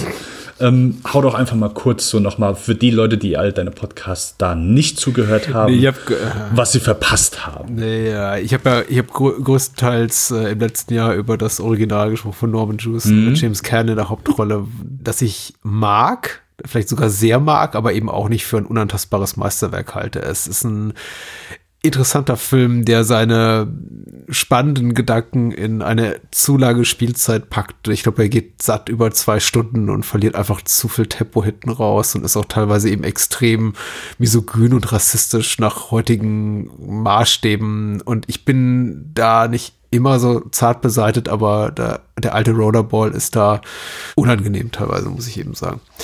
Äh, nichtsdestotrotz ein guter Film. Ich, ich mag ihn sehr und ich finde es wunderbar, dass sie da eben auch, auch in München zum Beispiel gedreht haben, da am BMW Tower und diese Architektur sich so zunutze gemacht haben. Also er sieht einfach sehr gut aus. Das tut eben Rollerball nicht in den meisten Szenen. Äh, das Remake von 2002. Es ist kein grauenhafter Film. Ich finde ihn sehr spannend als äh, etwas, das ganz offensichtlich gescheitert ist, irgendwo auf den letzten Meter der Produktion oder am Schneidetisch. Ich habe auch damals ein bisschen in der Recherche für eine Podcast-Episode äh, die ich mit dem Stefan Jung aufgenommen habe, raus, versucht rauszufinden, was genau da schiefgelaufen ist. Auch noch mir noch mal ein Interview durchgelesen mit McTiernan und ich glaube Harry Knowles für Edit Cool News, äh, zu einer Zeit, als Edit Cool News noch ein klingender Name war, wo eben auch schon, glaube ich, über die Produktionsschwierigkeiten so geredet wurde. Die Geschichte, soweit sie mir bekannt ist, ist, dass Rollerball ein sehr viel längerer Film war. Dann im Zuge des Wunsches nach einer Jugendfreigabe in den USA immer weiter runtergeschnitten wurde, bis nichts mehr eigentlich von den Gewalttätigkeiten und sexuellen Exzessen, die der Film vielleicht irgendwann mal hatte, vielleicht aber auch nicht, wer weiß, das ist so alles Bullshit, was da erzählt wird, äh, eben frei davon war, nur um dann vom Studio in, in den Produzenten in letzter äh, Minute gesagt zu bekommen, ja gut, jetzt bringen wir den aber doch mit einem R-Rating raus, in Deutschland sogar, glaube ich, mit einer 18-Freigabe initial, mittlerweile ist er runter auf ab Ja, 16 ja. und dadurch einfach keine Zielgruppe hatte, weil das ist ein Film für ein jugendliches Publikum. Ich würde sogar sagen für junge Jugendliche, weil das ist so ein, ein, ein, ein Bullshit-Macho-Gehabe, was man da sieht, äh, ersoffen in miesesten New Metal-Soundtrack-Gedöns. Ich Boah, weiß nicht, hier. welcher volljährige Mensch sich das 2002 angucken wollte und gesagt hat, ja, geil, äh, Slipknot, äh, dafür gehe ich ins Kino. Und, äh, aber das ist eben genau dieser Film. Das ist irgendwie Slipknot, der Film. Und ganz ehrlich, ich hätte das als volljähriger Mensch 2002 nicht sehen wollen. Habe ich auch nicht. Habe den erst vier Jahre später geguckt und dann gesagt, ja gut, viel verpasst habe ich nicht. Aber es sind ein paar Momente drin. Ich, ich komme auf ein Versprechen zu Beginn zurück. Ich werde ein, zwei schöne Momente nennen. Es sind ein paar Momente drin, die, die mir ganz gut gefallen haben. Aber das meiste eben nicht. Wie geht's dir denn? Also ich habe den auch schon einmal gesehen, als er rauskam, kurz danach, als er in der Videothek war, aber außer ein, zwei Momenten so gut wie auch keine Erinnerung mehr dran gehabt. Ähm, ich würde auch hier noch nicht mal sagen, ich habe, also ich habe, es ist wirklich schwer zu glauben, dass dieser Film von McTiernan ist, weil ich habe hier, außer vielleicht bei ein, zwei Kamera-Einstellungen, nie das Gefühl, dass hier der John McTiernan hinter der Kamera steht, der hinter wirklich großen Action-Klassikern hinter der Kamera steht. Vielleicht liegt es auch daran, weil das hier einfach nochmal wirklich zu Tode produziert und gemanagt und geschnitten wurde, dass davon einfach deswegen nichts mehr übrig ist. Aber davon abgesehen, ich glaube, es gibt, ich habe selten einen Film gesehen, der äh, eben nach dem Jahr 2000 gedreht wurde und so sehr schreit, hey, ich bin ein 90er-Film. Also ganz, ganz ekelhaft, wie du schon sagst, ganz Und Chris ekelhaft. Klein in der Hauptrolle. Ja, Nein, das ja, ist so, wie, wie konnte er nur? Das ist, Äh, als ob man ich- sich selber ins Bein schießt, schon vor, vor Beginn der Dreharbeiten. Also ich habe gleich einen 100-Meter-Lauf und ich schieße über schönes Bein. So, mal gucken, wie das heute läuft. Weißt, we- weißt du, wo ich kurz dran gedacht habe? Und äh, ich es soll keine Beleidigung für den Meister sein, aber an Paul Verhoeven, der und, und das irgendwie McTiernan da irgendwie so gesehen hat, ja, okay, bei dem hat es auch geklappt. So, ja, hey, wir nehmen es so in der Zukunft. Es gibt einfach ein paar Elemente Chris so. Klein als nächster Caspar Van Dien. Okay. Ja, ja, nein, aber es ist ja auch so halt, okay, wir nehmen irgendwie so einen doofen Darsteller so und äh, da hast du ja auch am Anfang so dieses äh, Spiel, was so ein bisschen an Rollerball erinnert, oder zumindest von Outfits her und so weiter in, in, in Starship Troopers. Ja, äh, war vergessen, weil das hier war einfach, also es ist ja nicht hier irgendwie dann ein Gag, dass, dass sie ihn gecastet haben, sondern wirklich, okay, das, er ist ernsthaft so der Hauptdarsteller hier und soll einfach diesen harten Typen verkörpern. Und das, das passt einfach nicht. Also wirklich angefangen vom Cast zu eben dieser, wie du schon eben erwähnt hast, dieser ekelhaften New Metal Musik, wo du einfach denkst, ey, das hier, das, das wurde von hier, dem äh, Lights Camera Jackson Typ produziert oder mhm. halt sonst von irgendeinem ähm, 15-Jährigen. Also ich, ich, ich verstehe es nicht, was, was ich hier, also das kann im Leben nicht, ist das hier, ist die, gerade hier das End, die Endfassung nicht von McTiernan kann ich mir einfach nicht ja, vorstellen. Ich ja, denke, ja. Dass, dass, dass, dass, dass der gesagt hat, ja, okay, hier, jetzt packen wir mal ein bisschen richtige Musik hier. Jedes Mal muss ich hier auf irgendwelche scheiß Soundtracks und Scores und Komponisten zurückgreifen. Ich, ich mache euch mal, hier ist mein Mixtape, äh, da nehmt ihr jetzt mal ein paar Songs von. Ich hatte auch so ähnliche Gedanken. Ich dachte, oh, das ist eine, der Film hätte von PewDiePie produziert werden können, 2014 oder so, als er noch nicht richtig wusste, wie man irgendwie YouTube-Videos macht und ihm so ein eigener Ko äh, Erfolg über den Kopf äh, wuchs. Aber ja, das ist, ist, ist ganz merkwürdig. Also merkwürdige Entscheidung an jeder Ecke und zwischendrin eben so, äh, okay, nochmal, Eins nette Wort zu Chris Klein. Ich finde, yeah. man kann ihn in Rollen besetzen, wo er gut funktioniert. Er ist äh, total funktionabel in den American Pie Film und er hat Auf eine tolle Rolle in Election, dem Alexander Payne Film als oh, äh, yeah, yeah. Tumba ähm, Football-Captain-Idiot. Paul Metzler, jawohl. Ja, das funktioniert wunderbar. Dafür ist Chris Klein eben perfekt. Er kann aber wirklich ja. nichts anderes. Also zumindest habe ich nie in einer anderen Rolle, Art von Rolle gesehen, die äh, für ihn funktioniert. Und hier eben als charismatischer Action-Typ noch dazu eben in äh, halt Erbe an äh, das Erbe an von James Caan, der selbst in Szenen, in denen er nichts zu tun hat, eben da sitzt mit mhm. seinem krausen Brusthaar oben und unten aus allen Poren irgendwie Charisma schwitzt. Das, das geht eben nicht. Wenn du James Caan im Hinterkopf hast und dann eben Chris Klein hier siehst, der immer guckt, als hätte man ihm gerade den Schnuller weggenommen, das, ist, das funktioniert einfach nicht. Aber in, in all dem Mist äh, stecken auch wirklich gute Momente. Ich finde zum Beispiel diese äh, Verfolgungsjagd, in der LL Cool J mit angeblich 200 Stundenkilometer vor diesem Offroad-Airplane da fliegt äh, durch, durch die Wüste. Völlig kontextbefreit, glaube ich. ich. Man weiß gar nicht, wie die da hinkommen, so richtig und hat auch, glaube ich, keine weiteren, keine weitere Relevanz für die Handlung dann. Inszenatorisch ist das schon alles sehr, sehr gut. Das sind eben einfach so Action-Szenen, von denen man sich denkt, okay, die, die, hat, die hat sich wahrscheinlich McTiernan gemeinsam mit den Drehbuchautoren überlegt und dann versucht irgendwie einen Film drumherum zu stricken. So erkläre ich mir das, was dabei rausgekommen ist. Äh, weil der ganze Rest, abseits von zwei, drei Action-Momenten, einfach überhaupt nicht funktioniert und alles einfach nur zweit- oder drittklassig macht, was der alte Film relativ gut gemacht hat nämlich hier Ultra, Ultrakapitalismus-Kritik und so und, und, und, so weiter. Äh, Ratings gehen hoch, wenn jemand verletzt wird und dann muss es eben noch mehr Tote geben und so weiter und so fort. Das sind eben alles Punkte, die bereits das Original gemacht hat.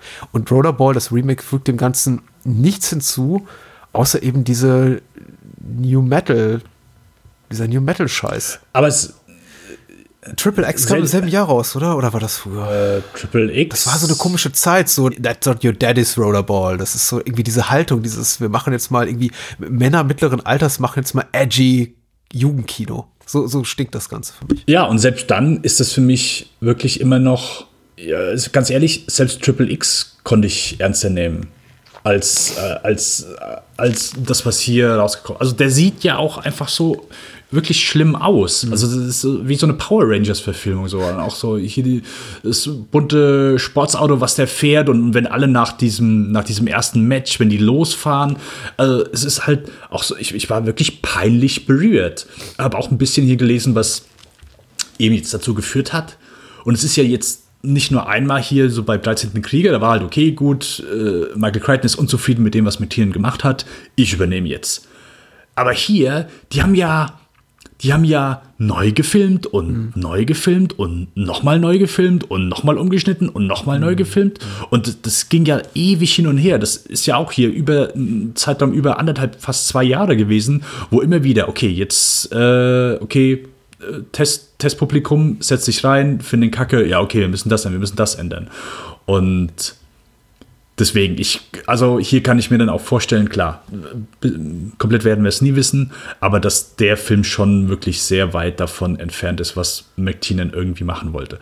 Weil das ist ja auch so, ich meine, das Ding ist ab 18, ich kann nicht nachvollziehen, warum dieser Film ab 18 sein sollte. Und das ist, glaube ich, auch bei vielen frühen Filmen so. Es war ich, Little Weapon 4 ist ab 18, wenn du auch denkst, okay, verstehe versteh ich nicht. ähm, aber du hast ja hier, du hast ja so kleine Momente, wo du dann denkst, okay, ich kann mir vorstellen, dass das irgendwie brutal sein soll, aber du siehst halt nichts nee, überhaupt nicht. Das davon. So am Anfang, ja. wenn dieser eine Typ, der eben, wo der Helm so angeschnitten ist und der bekommt so, äh, so volle Breitseite einen verpasst. Also das, was du siehst, ist ja einfach nur, ja gut, der kriegt halt einfach mal, kriegt eine Faust halt ins Gesicht. Also Bud Spencer-Filme sind brutaler als das. Mhm. Aber dann nachher, wenn er irgendwie auf, dem, auf dieser Liege liegt, du hörst ihn halt einfach nur unmenschlich schreien. Und dann siehst du manchmal so ein bisschen, dass er ein bisschen mehr Blut im Gesicht hat als vorher. Aber oder gegen Ende. Plötzlich ist ja Chris Klein auf einmal wirklich halbblutig, äh, schwarz, schwarze Hämatome im Gesicht, wo du denkst, ach du meine Güte, wo, wo kommt das denn her? Der ist doch vorher einfach nur ein paar Mal hin, hingefallen. Meine Nichte ist letzte Woche äh, Inliner gefahren und hat, hat mehr Schramm als, als der. und plötzlich sieht er aus wie äh, Bruce Willis nach allen drei Stück langsam Filmen. Ja, er wirkt stellenweise für mich so wie diese äh, oft stümperhaft gekürzten ja, äh, ja. Primetime-Fernsehfassung von ab 16 oder ab 18 Filmen. Also ich werde immer misstrauisch, wenn ich dann sehe, oh, stirbt langsam läuft da wieder im Fernsehen, um Viertel nach acht, na mal gucken. Äh, oder noch schlimmer, stirbt langsam zwei. Und so wirkt das Ganze hier, als würde da wirklich einfach was fehlen. Äh, du, du, du guckst dir diese ungeschnittene ab 18 und mittlerweile ab 16 Fassung an und fragst dir die ganze hm. Zeit, okay, habe ich zufällig irgendwie daneben gegriffen und die hm. zensierte, zensierte Fernsehfassung gekauft? Aber nee, das ist eben dieser Film. Und wie gesagt, die Produktionsgeschichte hat ihren Teil dazu beigetragen, wahrscheinlich auch dazu, dass dass das Budget so explodiert ist. Genau wie bei 13. Krieger, aber 13. Krieger, das stört sich so, weil der Film summa summarum eben ein guter ist. Aber mm. äh, auch, auch, bei Rollerball gucke ich eben auf die nackten Zahlen, denke mir, der müsste doch bombastisch aussehen für all die Kohle, die da drin steckt. Aber Nee, es wirkt eben auch alles so vergleichsweise uninteressant und schmal im Vergleich zum Original. Diese ganze Sportanlage, das ist ja, ähm, also wenn man eben mit so großen Funden wuchtet und den Film beginnt mit, ja, das ist das größte Sportevent äh, weltweit und da, du gibst quasi eine, eine gut laufende Profi, was ist Chris Klein hier zu Beginn, Jonathan, Profi-Footballer-Karriere oder irgendwas auf, um hier in, in Dubai dich mit irgendwelchen anderen internationalen Sportlern rumzukloppen, dann erwarte ich eben auch, dass wir zu einer, dass wir da eine Sportanlage sehen, die einen richtig hier vom, aus den Socken haut. Und das sieht aus wie so ein, mittelguter Inline-Skate-Parcours in Berlin-Neukölln. Es ist schmal und unbeeindruckend. Und das hat mich so am meisten enttäuscht, dass einem immer dieser Sportmoderator ähm, äh, Paul Heyman, der ja für WWE tätig ist, das habe ich letztes Mal ver ver verbockt, als wir einen früheren Podcast gemacht haben zu diesem Remake. Ich habe gesagt, das sei irgend nur so ein so misogynes äh, Moderatoren-Arschloch, das ist er immer noch, äh, aber mhm. äh, er hat eben einen prominenten Namen.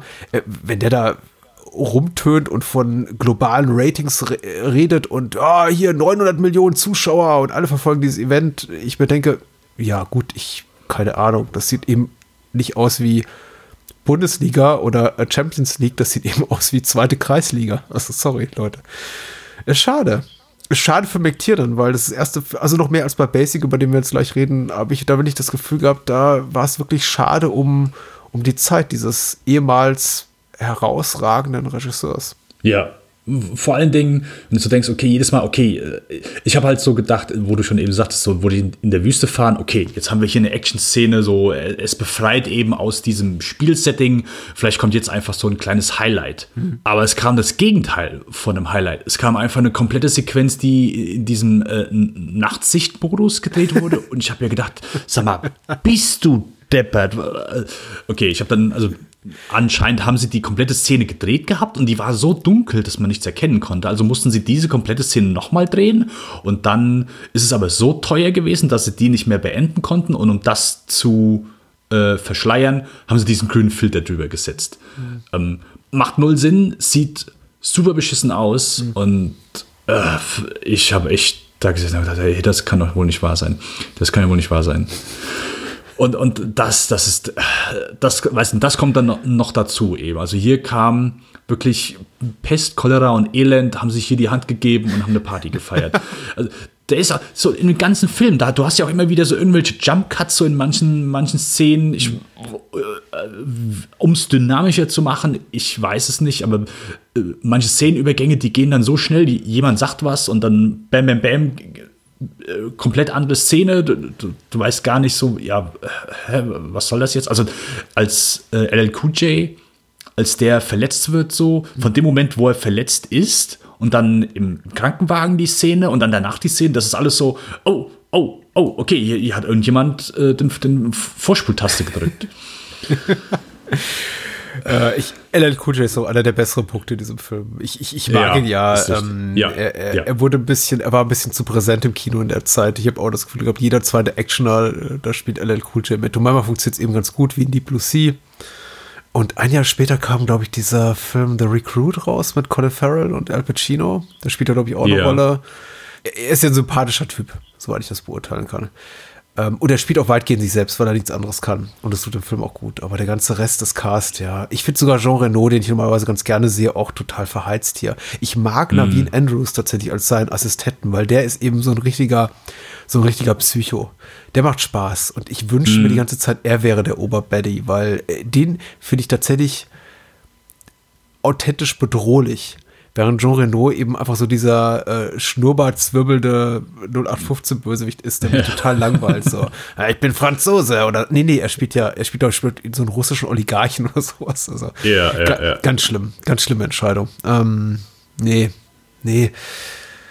Nee, aber dafür hier 20 New Metal Songs und wer, wer erinnert sich nicht an die großen Hits von Rob Zombie und POD. Fear Factory, genau. Äh, Green Day spielt einmal auf, das ist. Das das ist so ein ganz guter Song. Ich glaube, When I Come Around ist irgendwie irgendwo zu hören. Äh, Und dann, dann auch noch mal so diese Entscheidung, du, du hörst manchmal dann so diese, diese Metal-Songs, aber dann, dann nehmen sie äh, Pink, also es gibt so Videos von, von Pink eben und die, die macht dann Lip-Syncing dazu, wo, wo ich dann auch denke, okay, Ja, ja, also soll, sollen die New Metal-Songs nicht von harten Burschen gesungen werden. Aber dann 20 Minuten später ist auf einmal halt komplett kontextlos ein Slipknot-Konzert.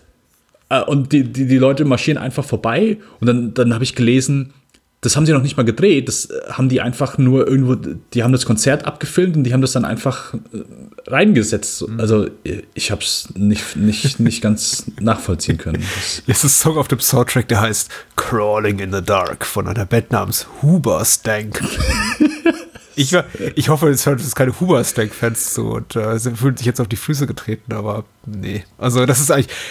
Wenn ich den Film in, äh, in, in, in fünf Worten rezensieren müsste, würde ich sagen Crawling in the Dark von Huberstank. äh, ich bin auch in den 90ern groß geworden und hab, muss gestehen, auch viel New Metal gehört, aber von Huberstank habe ich auch noch nichts gehört. Huberstank. Huberstank. Okay. 1994, okay, American Rock Band. Die Band ist best known for their Singles Crawling in the Dark, Okay. Running Away und Running äh, The Away. Reason. Ja. running Away, Running Away. Das war für euch Huberstank. Äh, mit ihrem letzten Auftritt. mit ihrem letzten Auftritt. Ja, aber äh, ich habe das eben schon zu Patrick äh, vorher gesagt. Ich kann sehr gut nachvollziehen, weswegen man sagt, hey, Roller, oder wenn man das Original schaut, Rollerball, äh, ein Film, wo ich auch nicht sage, dass der schlecht ist, aber ist nicht unbedingt so ein Highlight für mich gewesen. Ich fand den eher eher etwas handsam und fand den nicht so überragend. Aber das ist zumindest ein Film, wo ich nachvollziehen kann, okay, macht Sinn, kann man mit Sicherheit ein cooles, cooles Remake daraus machen, äh, coole, einfach, da, da hast du Möglichkeiten. So. Von der Zukunft Dystopie mal ganz abgesehen. Sie haben sich ja hier eh entschieden, dass der einfach nur ein paar Jahre später äh, spielt, gar nicht so sehr in der Zukunft ist. Aber hier kann ich nachvollziehen, wenn man sagt, okay, gibt es einfach die Möglichkeit. Und, und wir hatten eben schon kurz, hatte ich Mad Max Fury Road. Auch da gibt es mit Sicherheit so ein paar Elemente so von wegen so die, die Musik, die eben dann so die Leute antreibt und so. Das sind ja alles so, wo ist halt auch ein sehr peinlicher Moment, wo Chris Klein einfach so da zu der Band geht und klopft hier an die Scheibe. Hier, äh, Bursche, spiel, spiel mal einen heißen Ton. Jetzt, jetzt seht ihr was.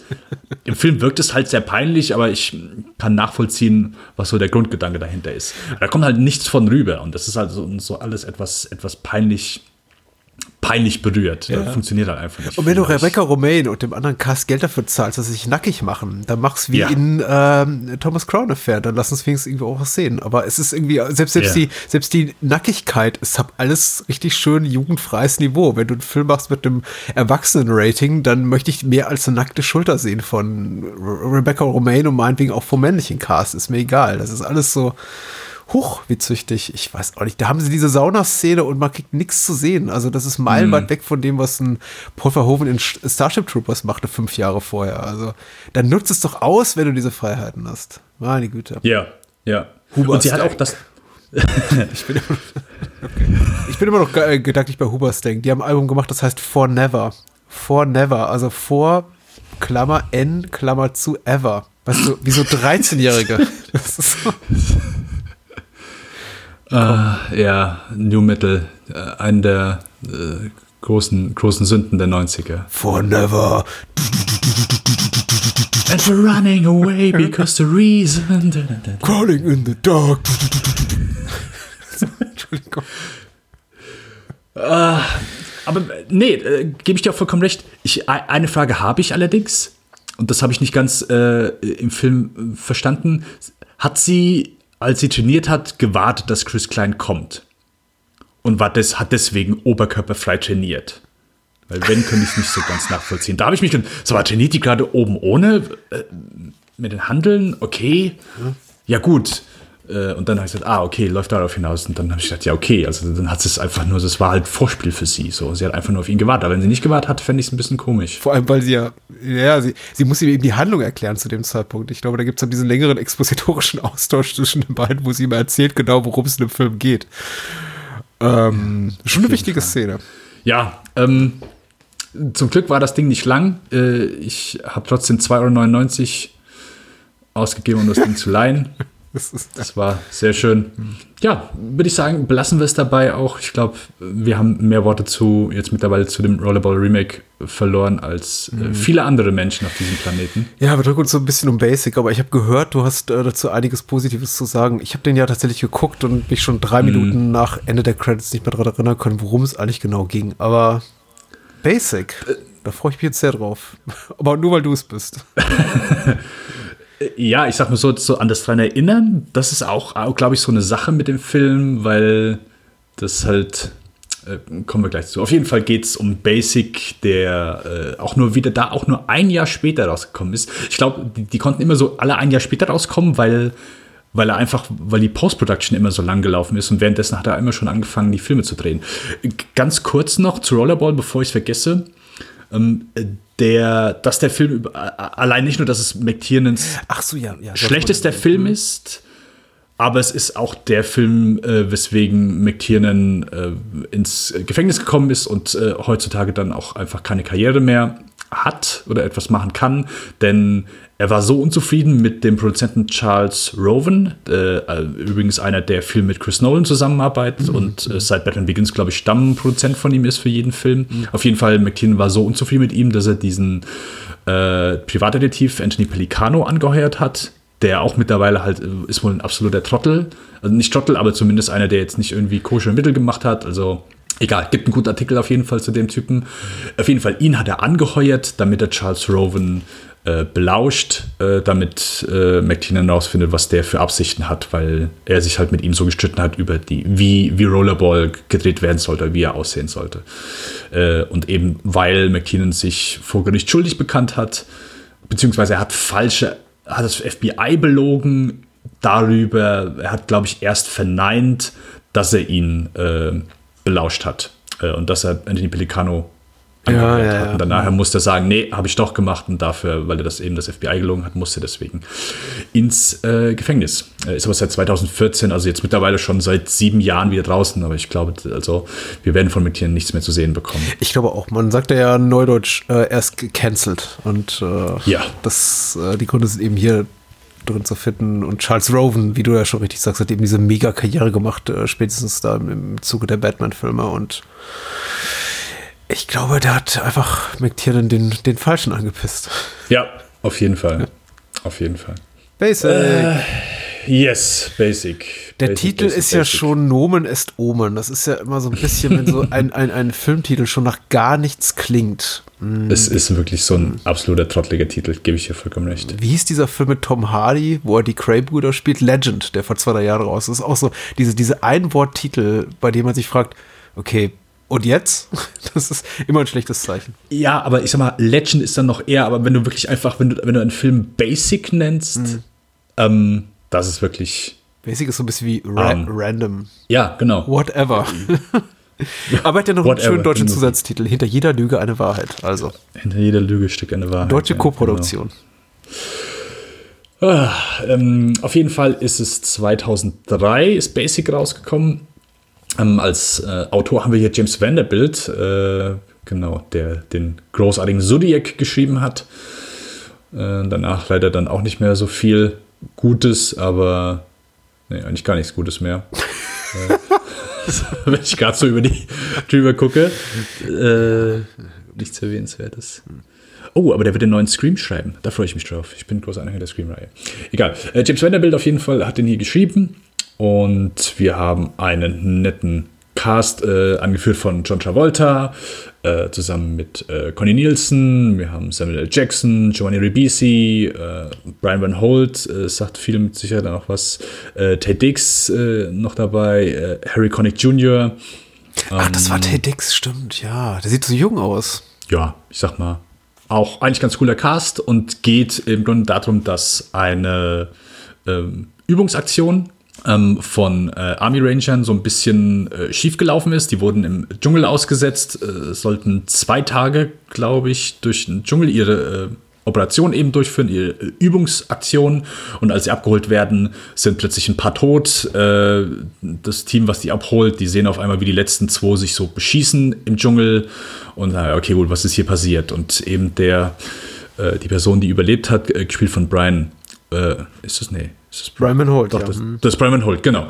Äh, der eben da überlebt hat. Der soll, ja, einfach mal mit der Wahrheit rausrücken. Mit der Basic-Wahrheit, mit der Basic Truth.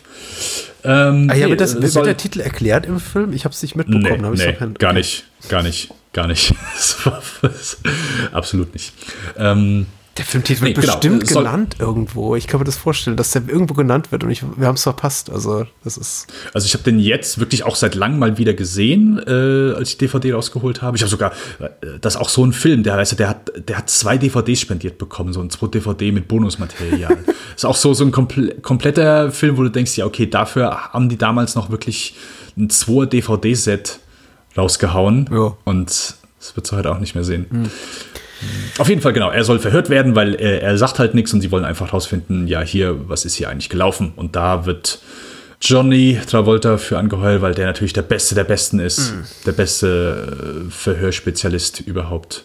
Ja, ähm, Patrick, das heißt, du hattest Basic jetzt auch noch nicht gesehen oder jetzt dann äh, seit längerem erst wieder gesehen? Ich hatte Basic noch nicht gesehen. Ich glaube, das ist tatsächlich Okay. der Film heute Abend, mit dem ich überhaupt keinen Berührungspunkt hatte.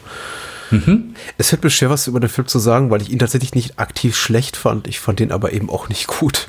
Ähm, er ist total in Ordnung. Er erzählt eben, er folgt eben so der klassischen Rashomon-Strategie, will heißen, wir sehen die gleichen Ereignisse aus der Erzählperspektive unterschiedlicher Figuren. Das klingt erstmal ganz spannend, vor allem weil der Film eben auch nur gut 90 Minuten dauert. Äh, Er hat einen relativ großen Cast von, muss ich mal sagen, 10, 12 handlungstragenden Figuren, die sich auch den überwiegenden Teil, Teil der Laufzeit anschreien. Das klingt alles gar nicht so sehr nach Langeweile.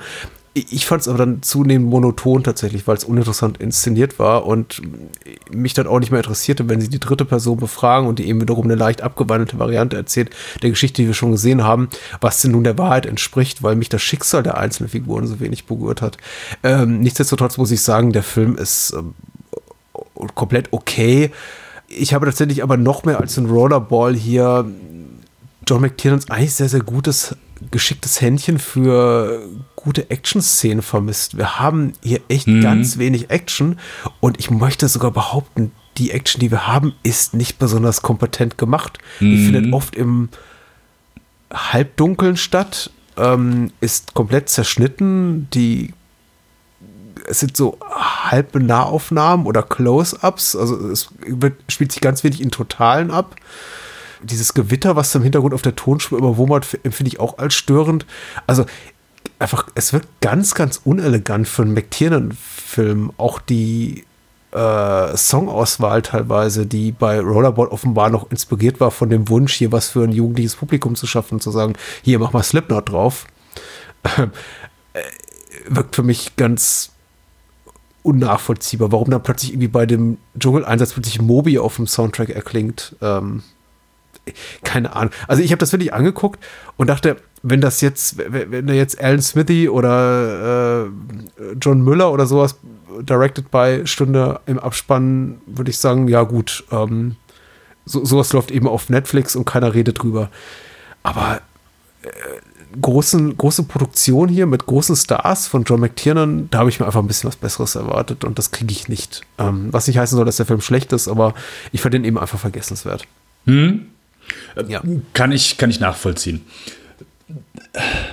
Ich würde gleich zumindest gerne einmal so ein bisschen so, so das Ende ein bisschen spoilern. Ich sag, sag am Ende Bescheid, wer sagt, okay, hier jetzt, äh, ich habe irgendwie Interesse in den Film bekommen zu sehen, habe noch nicht gesehen, mhm. aber dass ich zumindest gleich so ein bisschen über das Ende sprechen möchte. Weil ich glaube, so um wirklich genau festzumachen, warum der Film jetzt nicht unbedingt so der beste ist oder äh, muss so ein bisschen über das Ende oder zumindest einfach so über die, ich sag mal, die Auflösung des Ganzen sprechen. Mhm. Ich kann nichts, ich kann nichts widersprechen, was du jetzt bisher gesagt hast. Und ich würde das, glaube ich, sogar genauso sehen. Ich mag den trotzdem irgendwie. Mhm. Und ich, ich, weiß auch hier nicht, ob es hier, und das klingt komisch, so ein bisschen Nostalgie ist, weil ist jetzt Basic, den habe ich gesehen, als er rausgekommen ist. Und ich fand den damals, oh, ist ja eigentlich so ein ganz netter Film. Und ich habe den aus irgendeinem Grund so, es ist auch einer Film, den ich halt immer wieder geguckt habe. Und ich kann ehrlich gesagt auch nicht, gar nicht sagen, wieso, weil ich jetzt nicht irgendwie sage, oh ja, das und das Element hat mir einfach sehr gut gefallen. Ich finde den einfach sehr unterhaltsam. Ist auch ein sehr kurzer Film, geht gerade so seine anderthalb Stunden.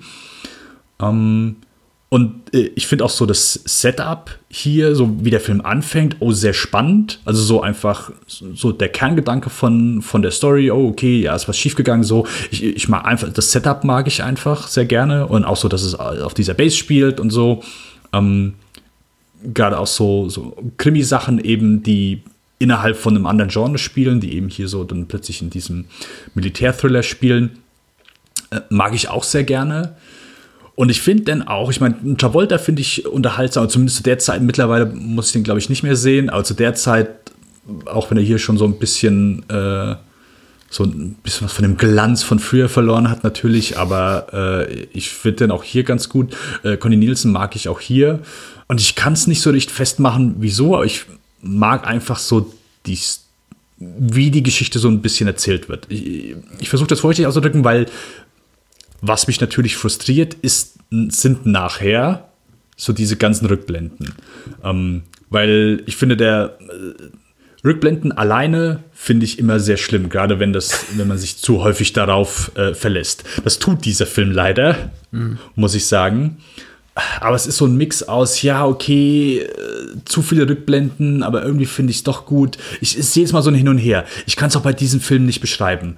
Aber wo das Ganze drauf hinausläuft, das ist dann auch immer so eine Sache, wo ich auch wirklich mitgesagt, okay, das ist irgendwie so ein bisschen, ein bisschen Kacke.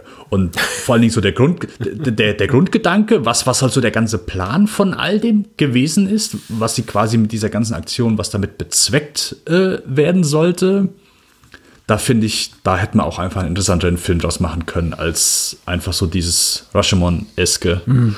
oder einen anderen Film, den man erwähnen könnte, aber das wäre dann natürlich ein Spoiler. Ja, ja.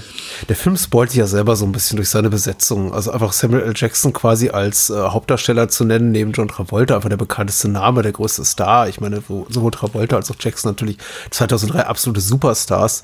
Vielleicht beide nicht mehr so ganz auf dem Zenit ihrer Karriere. Ich glaube, Travolta weniger noch als Jackson, aber eben sehr bekannt und dafür gehst du eben ins Kino.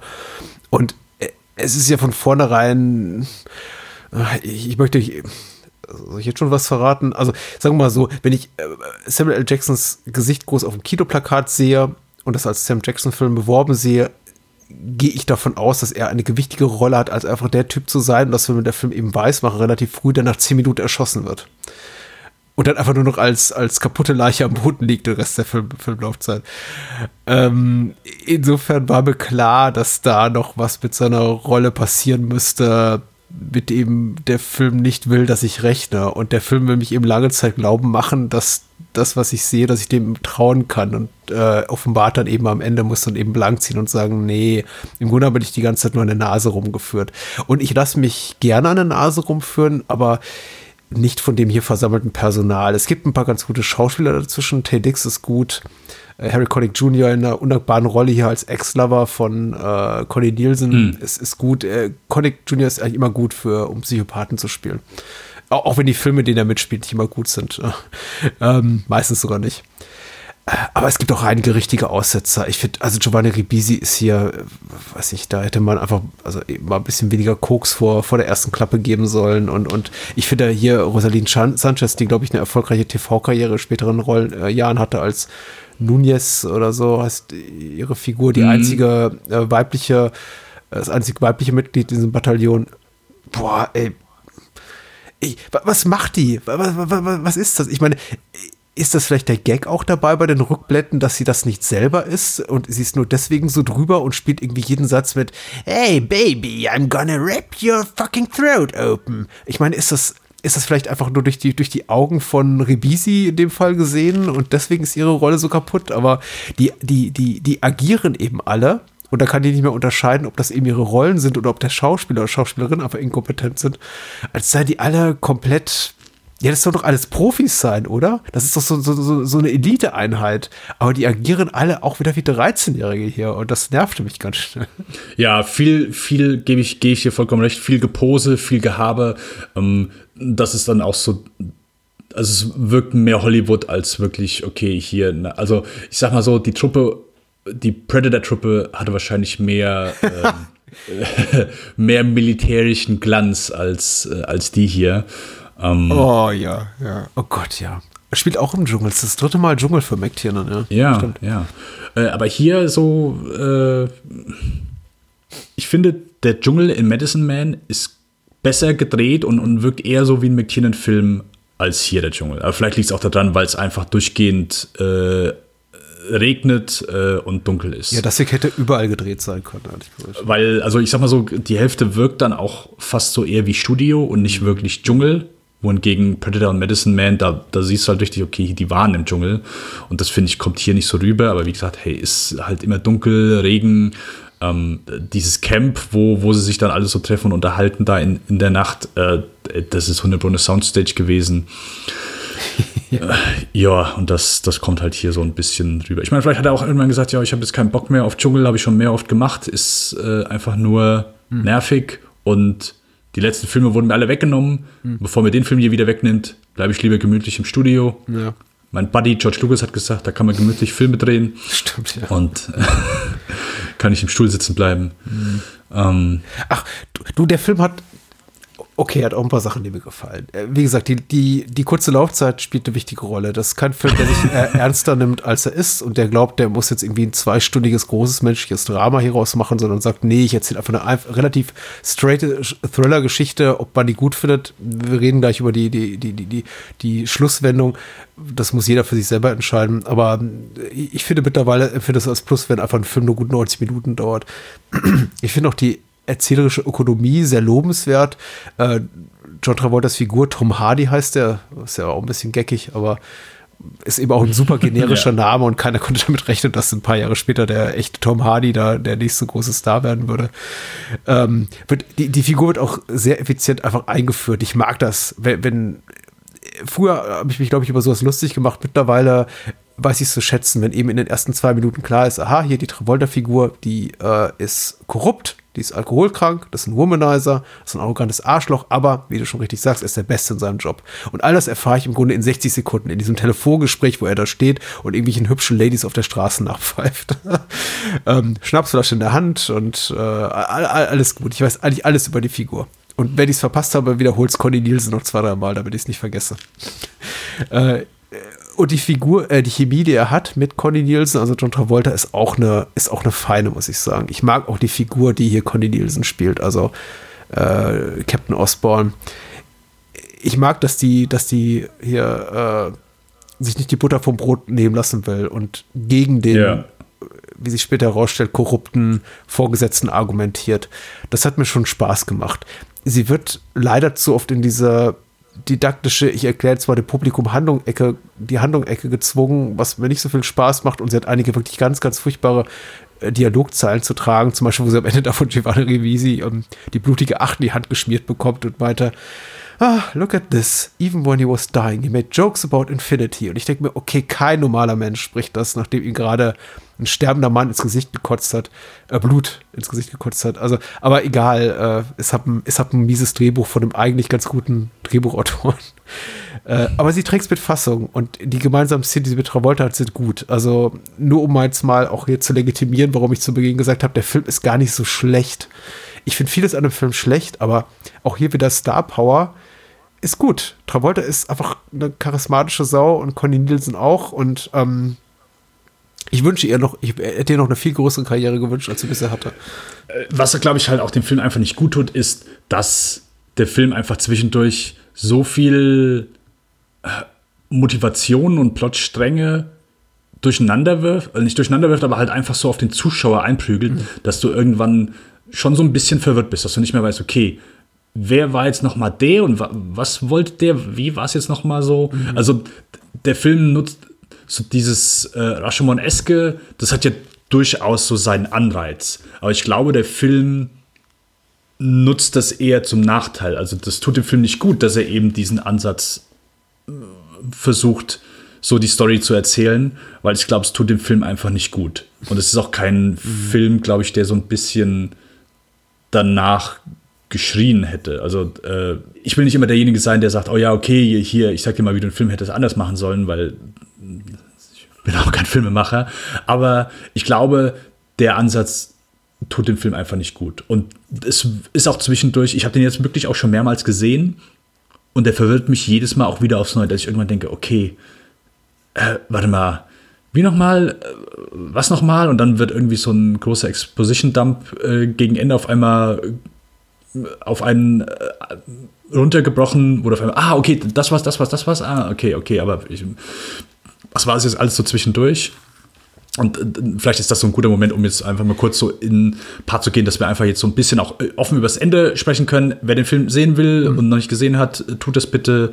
Und äh, wem es egal ist. Ich wollte kurz die, äh, mach mal so, ich wollte okay, kurz okay, vorher die okay. These in den Raum stellen, Ja. bevor wir das Ende sprechen. Ich glaube, der Film verwirrt Ja, einen so sehr, weil einen das Schicksal der Figur nicht interessiert. Ich glaube, wäre man näher dran und könnte die auch alle unterscheiden, hätten die ein, eigene Charak Charakterzüge, Wesenszüge, Mhm. eigene Persönlichkeiten und wäre nicht einfach nur die Frau, der Schwarze, der Schwule, dann, dann wäre man auch näher dran. So sind das einfach alles nur Abziehbilder.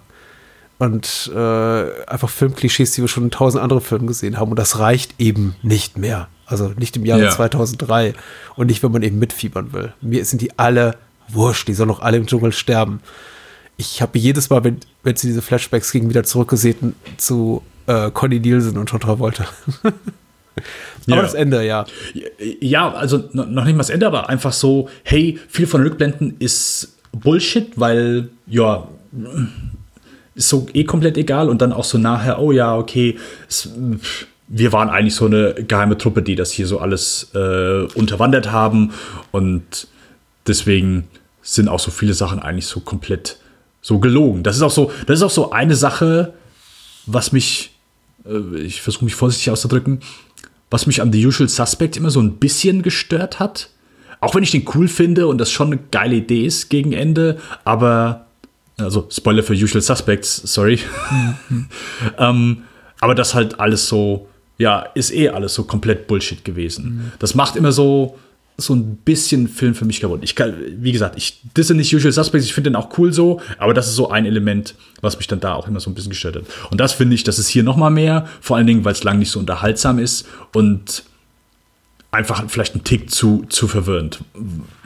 Weil sie es auch verwirrend machen können, weil sie okay, es ist ja eh nur äh, Gelaber und Geplupper und äh, das, was wirklich passiert ist, das erzählen wir euch nachher. Und dazu gibt es keine Rückblende. Und das ist so ein bisschen keine Ahnung, tut dem Film, glaube ich, so ein bisschen, nicht nur ein bisschen, es tut dem Film nicht gut. Es, äh, da merkst du einfach, ja, okay, wenn es darauf hinausläuft, Ja. dann hättet ihr, hättet ihr euch irgendwie doch gerade sparen können. Und das denke ich mir jedes Mal, wenn ich am Ende angekommen bin. Obwohl ich den aus irgendeinem Grund unterhaltsam finde. Ja. Ich würde nicht sagen, es ist ein guter Film. Und ich würde auch nicht sagen, dass er gut erzählt ist. Aber ich finde ihn unterhaltsam. Und das, aber das, das denke ich jedes Mal so gegen Ende. Ja. Hätte man, hätte man einfach ein bisschen anders, anders machen können. Es soll, glaube ich, so ein interessantes und überraschendes Ende sein auf Biegen und Brechen und einem auch nochmal so mit den Hochgefühlen entlassen, äh, John Travolta und Samuel L. Jackson in einer gemeinsamen Szene zu sehen. Anders kann ich mir das nicht erklären, weil erzählerisch gibt es keine Notwendigkeit, es ist nicht zwingend, es ist nicht schlüssig, es ist einfach nur da und äh, genau, die Pointe ist, dass es keine gibt. All das, was wir gesehen haben, ist im Grunde überflüssig für das Ende. Weil äh, die wahre Geschichte ist eine völlig andere und derer wurden wir nicht, ähm, derer wurden wir nicht Zeuge im, im Laufe des Films. Und da ist dann eben auch kein Konflikt mehr. Du hast dieses kurze Inhalten von Conny Nielsen, wenn sie dann eben quasi das komplette überlebende Personal des Films in dieser, in diesem Lagerraum oder Kneipe oder wo sitzt sie da entdeckt und dann sagt, ich paraphrasiere, Jungs, was macht ihr hier? Und ein Mädel ist auch dabei. Was macht ihr hier? Ja, haben die alle an der Nase rumgeführt. Und Conny Nielsen dann so ihr hart zurückwirft und sagt, ihr seid mir aber auch schon ein paar. Und damit ihn anstößt, dann ist der Film vorbei. Und das ist so, äh? Da- Ja, ja. Warum? wa- Warum hast du mich? Warum hast du, Phil, warum hast du mir diese Geschichte erzählt, die letzte, die letzte Instanz eben vollkommen inkonsequent ist und das denkbar uninteressanteste Ende für alle Figuren bietet, außer, hey, wir sind alle korrupt. Dumm, die dumm, die dumm Abspannmusik. Crawling in the dark. Who was that? Nee, gebe ich, gebe ich dir vollkommen recht. Also, äh, wie gesagt, ich, ich kann den Film nicht gut reden, weil ich auch gar nicht weiß, wieso ich den überhaupt unterhaltsam finde. Ähm, aber es sind einfach so ein paar Elemente, die ich, keine Ahnung, aus irgendeinem Grund mag. Aber ja, klar, äh, das ist dann so das Ende so, hey, ist doch eigentlich so ganz witzig eigentlich, wie es doch gelaufen ist. Ja, ja, ist alles so witzig. Alle sitzen da, sind am Lachen und, und Colin Nielsen so, ja, also, äh, aber ein paar Leute sind gestorben, so. Ja, ich wartete darauf, dass irgendjemand zur Rechenschaft davor gezogen wird, dass Conny Nielsen eben sagt, hier, äh, John Travolta jagt dir eine Kugel in den Kopf oder so. Irg irgendwas, irgendein Konflikt, aber dieses, okay, na dann stoßen wir mal an. Ja. Nee, äh, geht, geht mir genauso und dann auf einmal, hey, ist es schon zu Ende. Ja, okay, hey, jetzt bist du auch bei, jetzt, jetzt, keine Ahnung, das war deine, äh, deine, äh, deine Prüfung, jetzt kannst du auch zu uns in die Truppe kommen. Wo, er dann, wo sie dann, wo, wo sie dann von Travolta noch eingeladen wird, ja, jetzt äh, bist du auch bei, wie heißen die, Section 8 oder irgendwas mit 8. genau.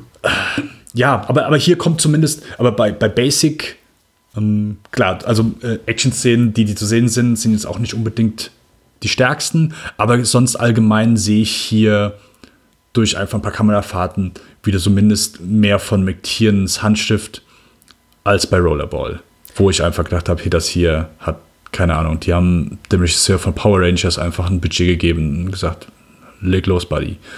Aber hier, das, das, also der, der sah, und das sah halt auch, Rollerball sieht halt auch aus wie so ein TV-Film. Ähm, und, und, und kein Kinofilm. Und Basic sieht dann doch schon wieder auch vielleicht Ja, so ein bedingt wenig durchs Format auf dem Flugfeld, ja, vielleicht, aber. wirkt, wirkt einfach dann so wieder ein bisschen, ein bisschen mehr nach Kino als Rollerball auf jeden Fall. Na gut, na gut. Du, ich habe, ich, puh, ich, ich komme schon Ja, zu, es- ich habe zu Basic nichts mehr zu sagen. Außer ähm, Sam Jackson verheizt. Freue mich über Travolta und Nielsen. Wie gesagt, zweimal heute Abend gutes Argument für Star Power. Nicht schlecht. Das ist jetzt, ich wollte, ich wollte, ich, ich möchte nicht sagen, dass hier war heute die McTiernan Resterampe, auch wenn sie es zum Teil war. Ähm, es gibt schon noch so positive Ausschläge nach oben, aber die werden eben zum Ende seiner Karriere hin deutlich rarer und äh, ich glaube, man muss schon, ich glaube, Kino sehr mögen oder McTiernan grundsätzlich sehr mögen, um viel in Rollerball und Basic zu finden, was das Ansehen lohnt. Aber wir haben ja ein paar Sachen genannt. Ja, ja, das äh, haben wir in der Tat. Also, äh, wie gesagt, Basic, ich bin mir sicher, das ist nicht das letzte Mal gewesen, dass ich den gesehen habe. Rollerball Remake, das ist definitiv das erste und das letzte Mal, dass ich den gesehen habe. äh, ja, äh, leider, leider sind wir dann, also mittlerweile ist es ja schön, dass wir jetzt am, am Karriereende von McTiernan angekommen sind, denn ja, das war auch so am Anfang, wo wir, wo wir äh, drüber gesprochen haben. Ja, es fängt ja eigentlich richtig geil an, so, es ging gut los und so ein Highlight jagt es so das nächste. Und so jetzt das Ende äh, geht dann wirklich so, ja, leider, leider nicht schön, nicht schön zu Ende. Ja, ist so ein bisschen, ein bisschen trist. Ich meine, wir wussten ja, was auf uns zukommt. Mhm. Haben wir jetzt, glaube ich, auch das erste Mal. Ich meine, nicht, dass jetzt andere Karrieren nicht auch mit Flops zu Ende gegangen sind. Wir hatten ja ein ähnliches Phänomen jetzt bei den Wachowskis, wir hatten es dann bei Elaine May Mhm. wieder. Aber ähm, die, sowohl die äh, Filme der Wachowskis äh, Geschwister als auch, als auch Elaine May äh, mit Ishtar, die, die, da, kannst du noch ein bisschen was Interessantes drüber sagen, weil das ist so ein interessantes Scheitern, während Basic einfach nur ultra konventioneller 0815-Thriller ist, den so gut wie jeder in ähnlicher Qualität hätte machen können. Und ähm, Ishtar ist wenigstens so ein individuelles Werk da mit Persönlichkeit. Und Basic ist, ja, Basic ist eben der Titel. Das ist Basic. Basic, der Name ist Programm. Aber gut, vielleicht sehen wir McTiernan wieder und dann reden wir auch wieder über ihn. Wer weiß, vielleicht kommt er nur um die Ecke und sagt, hier, ich habe private Finanziers ausgegraben irgendwo in Dubai und die finanzieren mir jetzt einen schönen Kracher. Äh, hat ja auch für andere funktioniert. Ich meine, Rennie Harlan macht mittlerweile auch in China Filme und lässt sich alles von der Regierung finanzieren. Also, hm. wer weiß. Ne? Also Der hat zumindest, der hat irgend für ein Videospiel hat der vor ein paar Jahren, glaube ich, sogar was gemacht. Ähm, also McTiernan. Ich meine, der hat mal irgendwie so ein Intro zu irgendeinem Videospiel hat er gemacht, aber das war es auch. Äh, sehr schade auf jeden Fall, aber damit haben wir zumindest die Karriere von John McTiernan einmal durch, äh, durchgesprochen. Ja, ähm, denke ich so, die Highlights sind, sind alle klar. Ich meine, Stück langsam, Jagd vor Roter Oktober ist jetzt nicht irgendwie, dass wir auf. Also, wir haben, glaube ich, jetzt auch keine. Das war so eine Karriere, die war von vornherein so, okay, da wird es keine Überraschungen geben. Das, was geil ist, ist geil. Und das, was nicht so gut ist, ist nicht so gut. Aber zumindest nicht so sagen, okay, da habe ich Bock, das, also nicht Bock, aber da habe ich, da kann ich was wiederentdecken. Das, das war hier eigentlich von vornherein klar.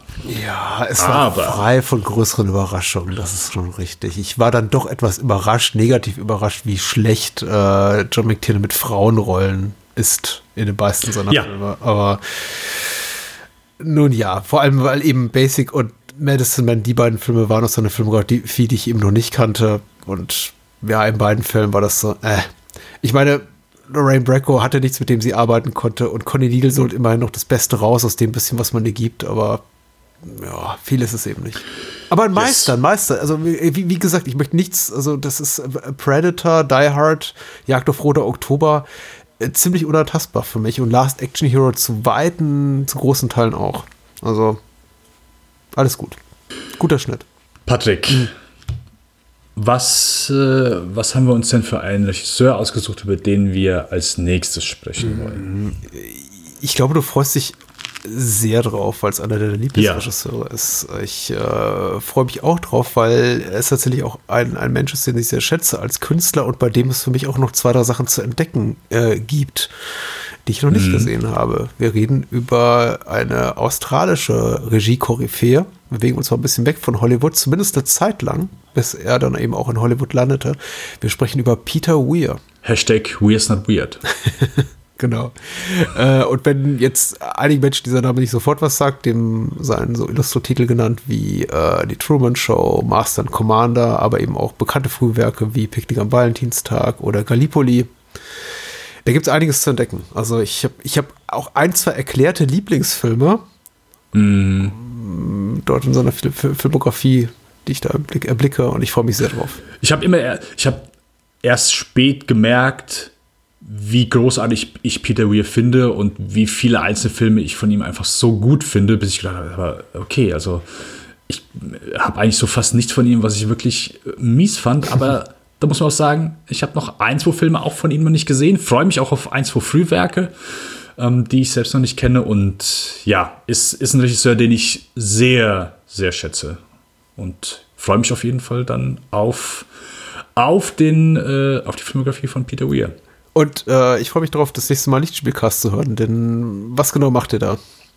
Im Lichtspielcast. Wir besprechen äh, normalerweise alles das, was im Kino läuft. Aber äh, da das aktuell ein bisschen schlecht aussieht, äh, nehmen wir einfach immer so entweder die aktuellen Filme, was, was so auf Netflix oder auf Amazon Prime gerade mal rauskommt. Aber wir haben uns jetzt auch mal so äh, ein paar, paar Filme einfach so, wo wir gerade Bock drauf haben. Und wir haben jetzt im Januar unter anderem haben wir einfach gesagt, hey, wir haben einfach Bock auf äh, Richie Rich mit Macaulay Culkin Ah. und äh, haben den mal äh, besprochen. Ja, also querbeet. Äh, und deswegen machen wir gerade einfach so das, wo wir sagen, ey, lass einfach irgendwas nehmen. Und äh, das war dann auch da der Fall. Ich finde das lobenswert. Wir machen das ja im Bahnhofskino auch schon eigentlich äh, seit, seit neun Jahren so, dass wir machen, was wir wollen. Äh, weil aktuelles machen wir ja fast nie. Ansonsten, ja, hört Lichtspielcast. Äh, und äh, mein Kollabo-Buch ist jetzt auch draußen. Also Kollabo Kollabo, wer eine Affinität hat zur Fernsehserie mit Peter Falk, der möge gerne meine Arbeit unterstützen. Und äh, das kann man jetzt überall kaufen. Wo Bücher Yes. gibt. Ja. Ich habe mich sehr gefreut, vor allem, dass es noch vor Weihnachten gekommen ist. Äh, ja, danke schön. Du bist ja ein, ein, ein Startnext-Unterstützer. Die Menschen haben es ein bisschen früher bekommen. Aber ist jetzt auch im Handel erhältlich. Also kaufen. Wenn man den möchte. jawohl. Nein, gebt kein Geld aus. Gebt kein Geld aus für was, was ihr nicht wollt. Aber ähm, Aber wenn ihr Geld ausgebt, dann wenn ihr den möchtet, Kollabo, Kollabo. Jawohl. Alles klar. Dann, äh, Patrick, äh, dir und natürlich allen Zuhörern äh, eine angenehme Woche, wann ihr diese Folge hört. Und äh, wir hören uns beim nächsten Mal. Mit Peter Weir. Hashtag Weird. Crawling in the dark.